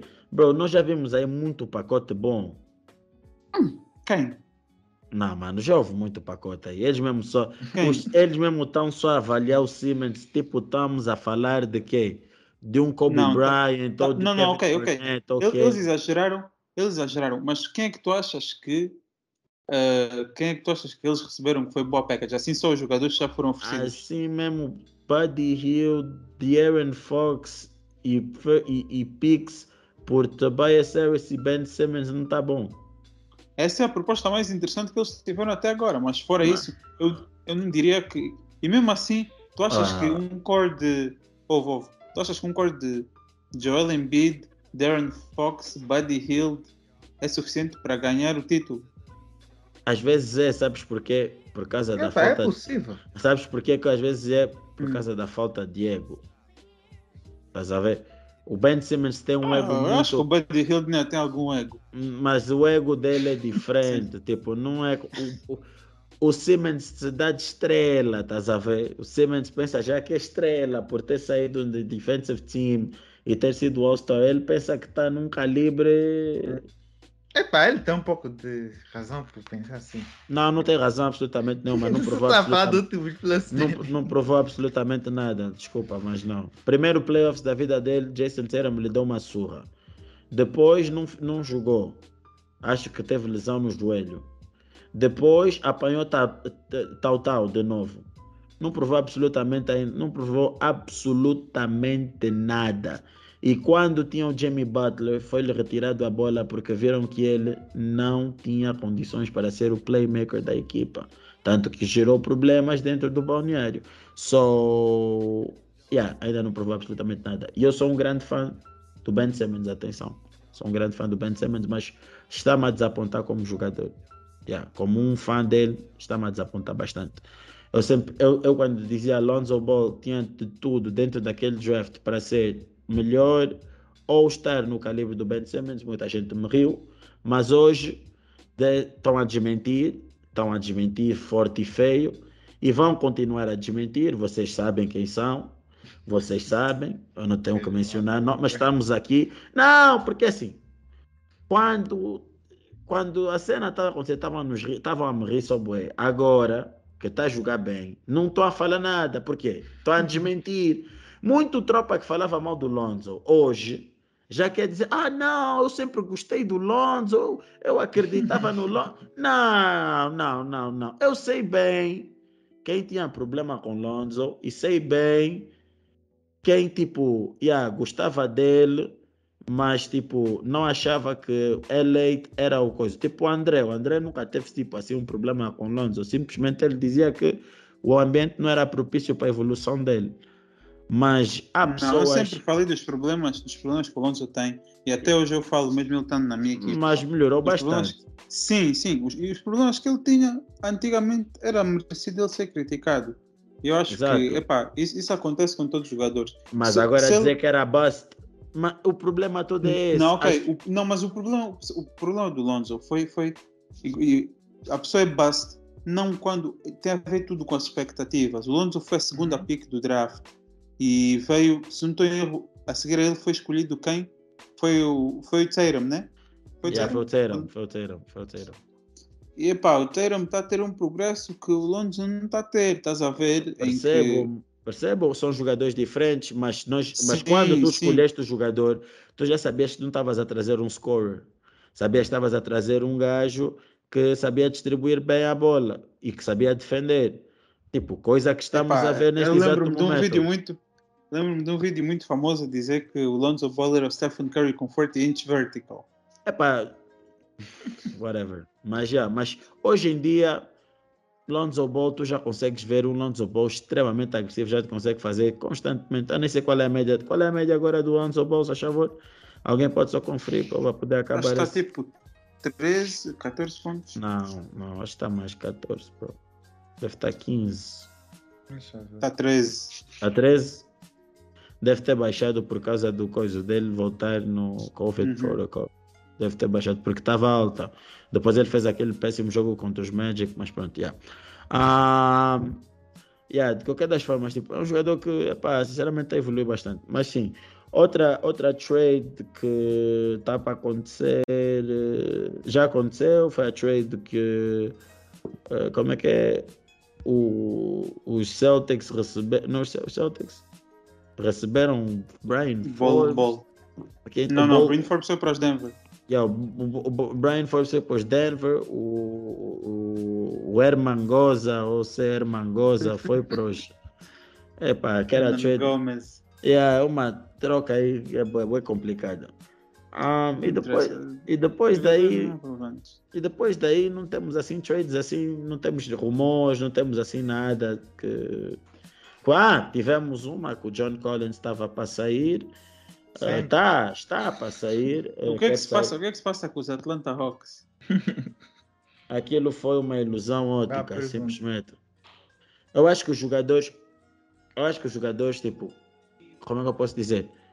Eles ficaram, como é que eu posso dizer, em vez de quererem mostrar às pessoas que aquilo não foi só um ano de sorte, eles ficaram muito, yeah, já chegamos lá, somos bem maus, estás a ver? Tipo, e tu vias comentários tipo do próprio Choi Young, ah não, regular season é boring. Eu tipo, nega, tu só foste para regular, tu só foste para os playoffs uma vez. Tipo, nem o Luca Doncic chega e diz, olha, playoffs é boring. Quer dizer, regular season é, é, é abusivo. É tipo, mano, tem um pouco de humildade, trabalha, consegue consistência e aí abre a tua boca. Porque, Jano, ele está tá fazendo uma época até decente, mas a equipa não está a jogar nada. Esquece. Está a ser uma boa época individual o Trey, mas não está a ser uma boa época para a equipa. Atlanta é uma das piores, se não a pior equipa a defender da liga. Uh, foi trocar o Cam Reddish e trouxe o Evan Knox, que sinceramente não percebo o que é que quiseram fazer com isso. Tudo bem ver o Pix, mas também não é nada de especial. Não estou a perceber o, o, o, o, rumo da equipa. Querem trocar o, o John Collins e estão dispostos também a trocar o Bogdanovic. Um, I mean, Será que resolve exatamente? Vejo os Sixers a quererem buscar o John Collins. Ah, será que o John Collins é o que os Sixers precisam mesmo? Ah. Quem é que é melhor, John Collins ou Tobias Harris? John Collins. Concordo. Uhum. Só pelo facto de ter um contrato mais pequeno e fazer melhor ou mesmo que o Tobias Harris. Tipo, nem, nem penso duas vezes. Tipo, se é para ter, se é para ter o J. Cole, basquetebolista, que faz isso, deixa estar. Yeah, é que o Tobias Harris nos playoffs fica que nem o J. Cole no coisa, na bola. Então, deixa estar. Então, pronto. Pronto, e aí, em termos de trocas, é o que temos. Agora, All Stars, essa é a parte para acabar o episódio. Sim, o episódio hoje foi longo, temos muita coisa para falar. E ainda, e só para poder dizer, só antes de entrar aí, eu só quero que vocês falem muito rápido. Regresso de Clay Thompson e de Kyrie Irving. Tem poucos jogos, por isso vocês só têm que falar pouco. André e Lucani. Uh, Clay looks good. Uh, Kyrie also looks good. Tudo que eu tenho para dizer, como disseste, foram poucos jogos. Acho que os dois pareceram estar a jogar bem e quero ver mais, mais Clay, especialmente. É, Clay Thompson já começou a trazer o medo que trazia antigamente. Mas, e aí, está jogando muito bem. Embora acho que ainda é muito ainda é cedo, mas já está a ver que ele voltou bem na lesão e que só vai ficar cada vez melhor até os playoffs chegar. Isso é uma boa notícia para os Warriors. Scary hours. Hum? E agora o Kyrie, Kyrie é Kyrie. Não, ele ficou um tempo fora, mas parece que não ficou fora. Se tu nisso.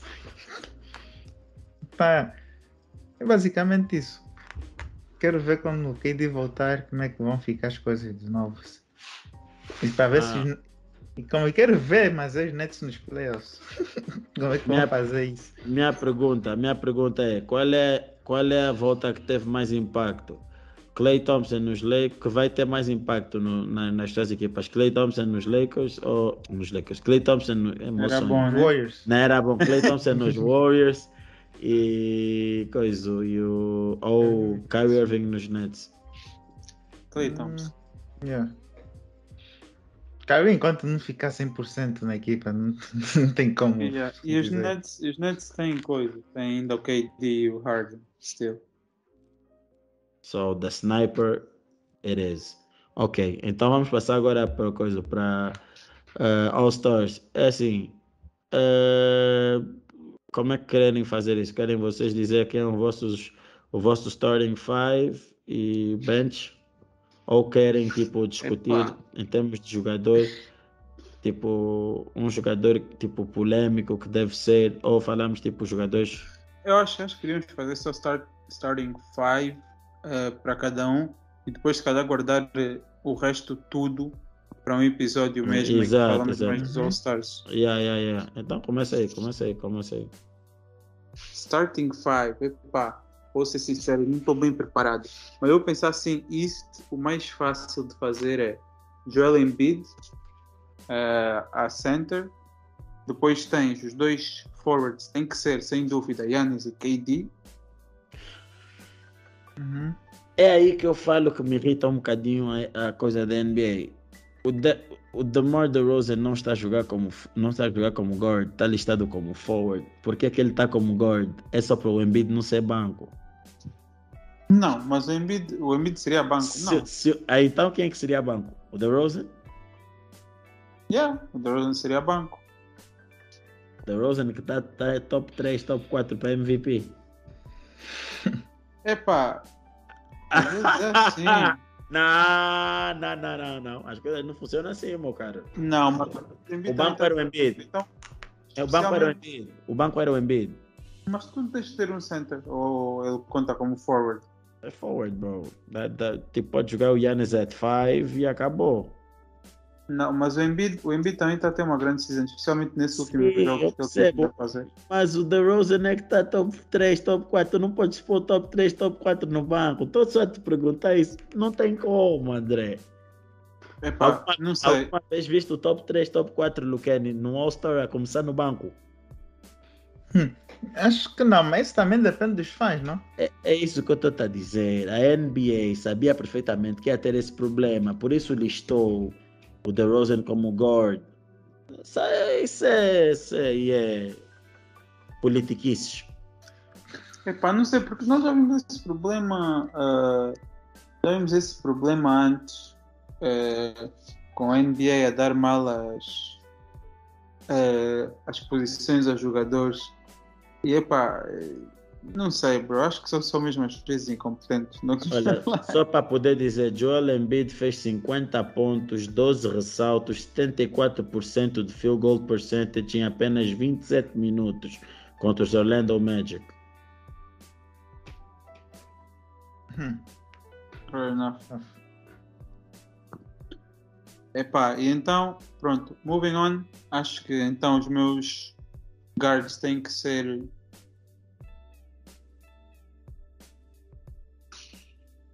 Ninguém está ouvindo, né?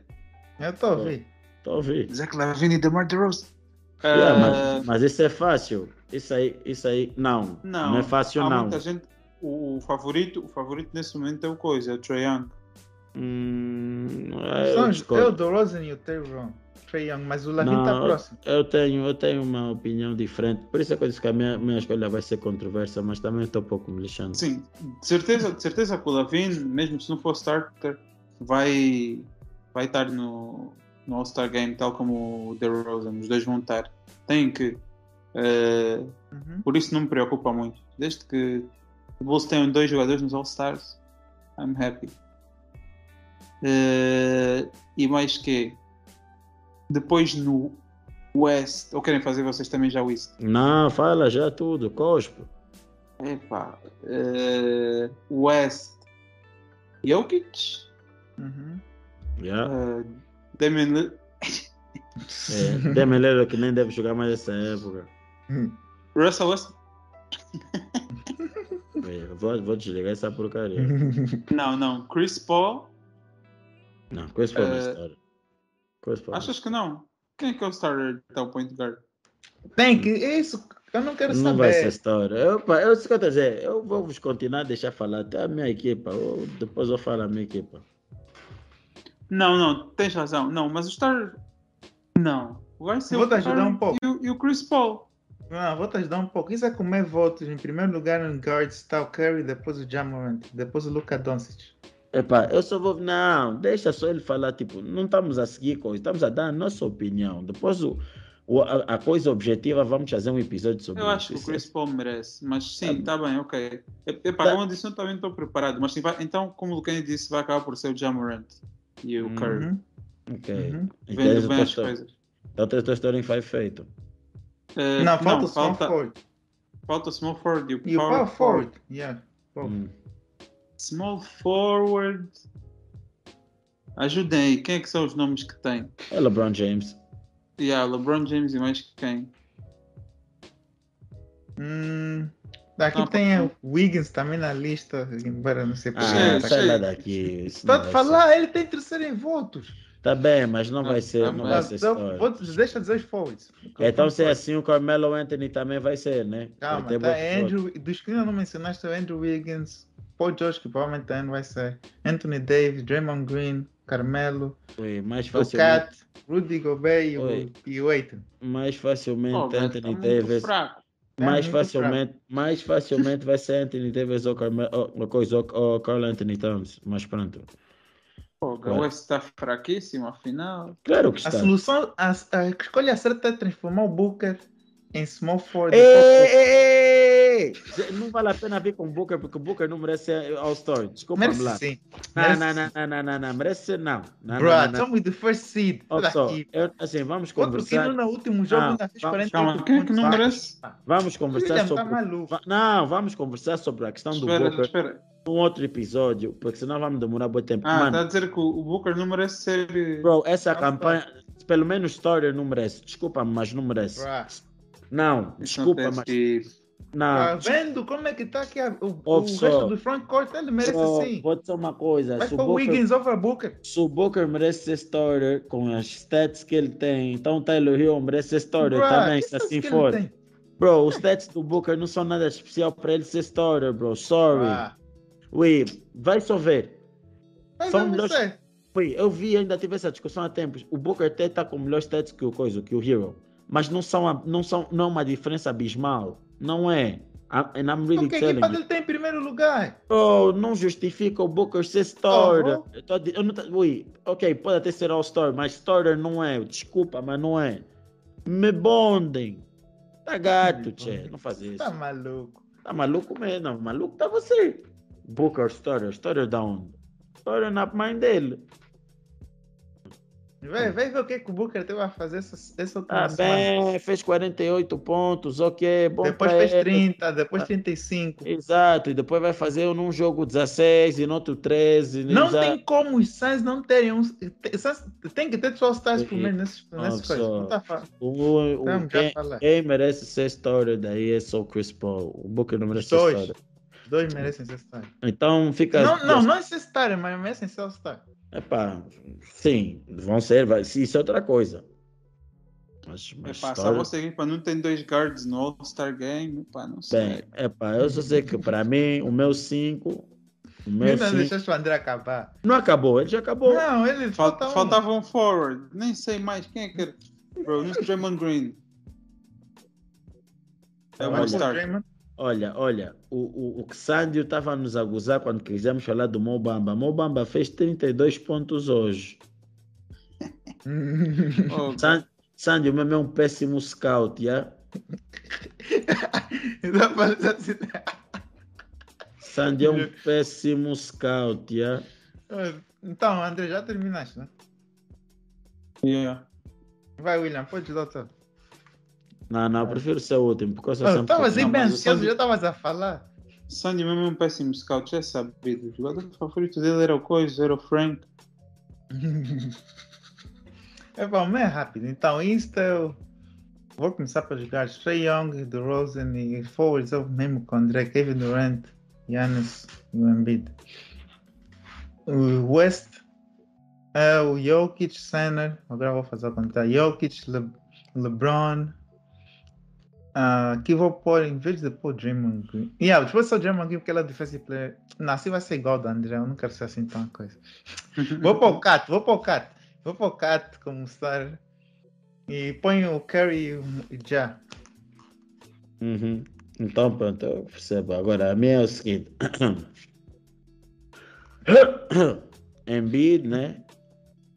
Giannis, KD.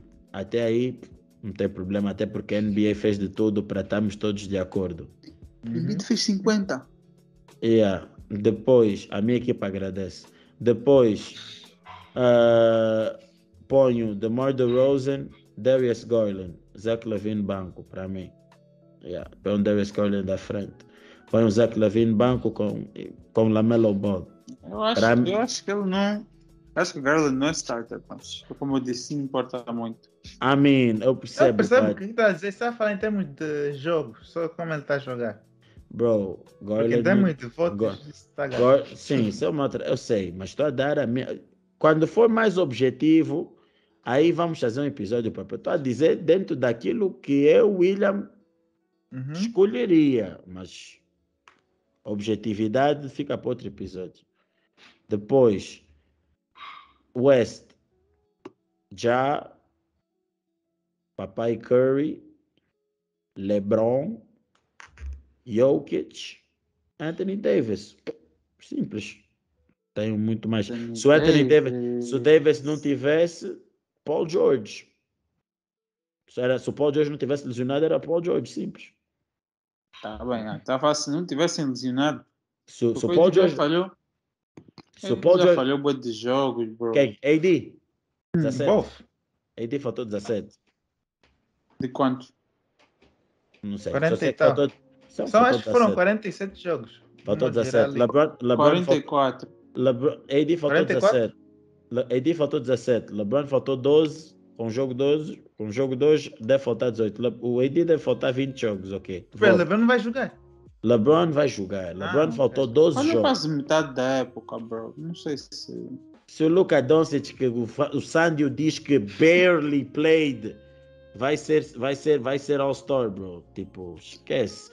Há jogadores que tu já sabes que vão ser All-Star, por muito que, tipo... E ainda estamos a esquecer do Bagueri Biombo. Porque o Bagueri Biombo... Sim, ele vai se alçar. mas vai não- ser tipo reservas. o o Anthony Davis, garanto, ainda vai ser starter e o Bagueri Biombo vai ser coisa, o banco. Ninguém curte do coisa, do, do Bagueri. Biombo. Ninguém curte. Porque eu vou te dizer uma coisa. O Anthony Davis volta agora. Like, you still have, like, ainda mais umas semanas até o, o, o All-Star. Ele faz duas, três semanas em alto nível. Já ninguém vai estar a dizer, oh, o AD não merece ser All-Star. Estás a ver? Então. Tá. E é só porque a, a, West está fraquíssima. Porque eu já tinha dito que para mim o AD não merecia ser All-Star. Mas. Aqui tem alguns juízes que não tem como estarem nessa lista. Então, pronto. Então, para mim é isso. E, e, yeah. e depois o Luca vem no banco e essas questões todas. Mas, pra... Uhum. mas, yeah, mas essas foram as nossas escolhas. Ah, um episódio mais eh, específico sobre isso vai sair mais tarde. Ah, sei que foram um episódio longo, mas ficamos muito tempo sem falar, por isso, epá, teve que ser, teve que ser. Vamos tentar eh, ser mais breves nos outros, mas epá, era muita coisa para falar, então era impossível, não temos, não estamos a falar sobre isso. Epá, obrigado, estamos juntos, continue a apoiar a página. O episódio de hoje foi esse. Fiquem atentos, a malta vai voltar com regularidade, a página vai voltar on fire. Continuem nos a apoiar, sigam as nossas páginas. E então, epá, é assim que me despeço de vocês. Foi.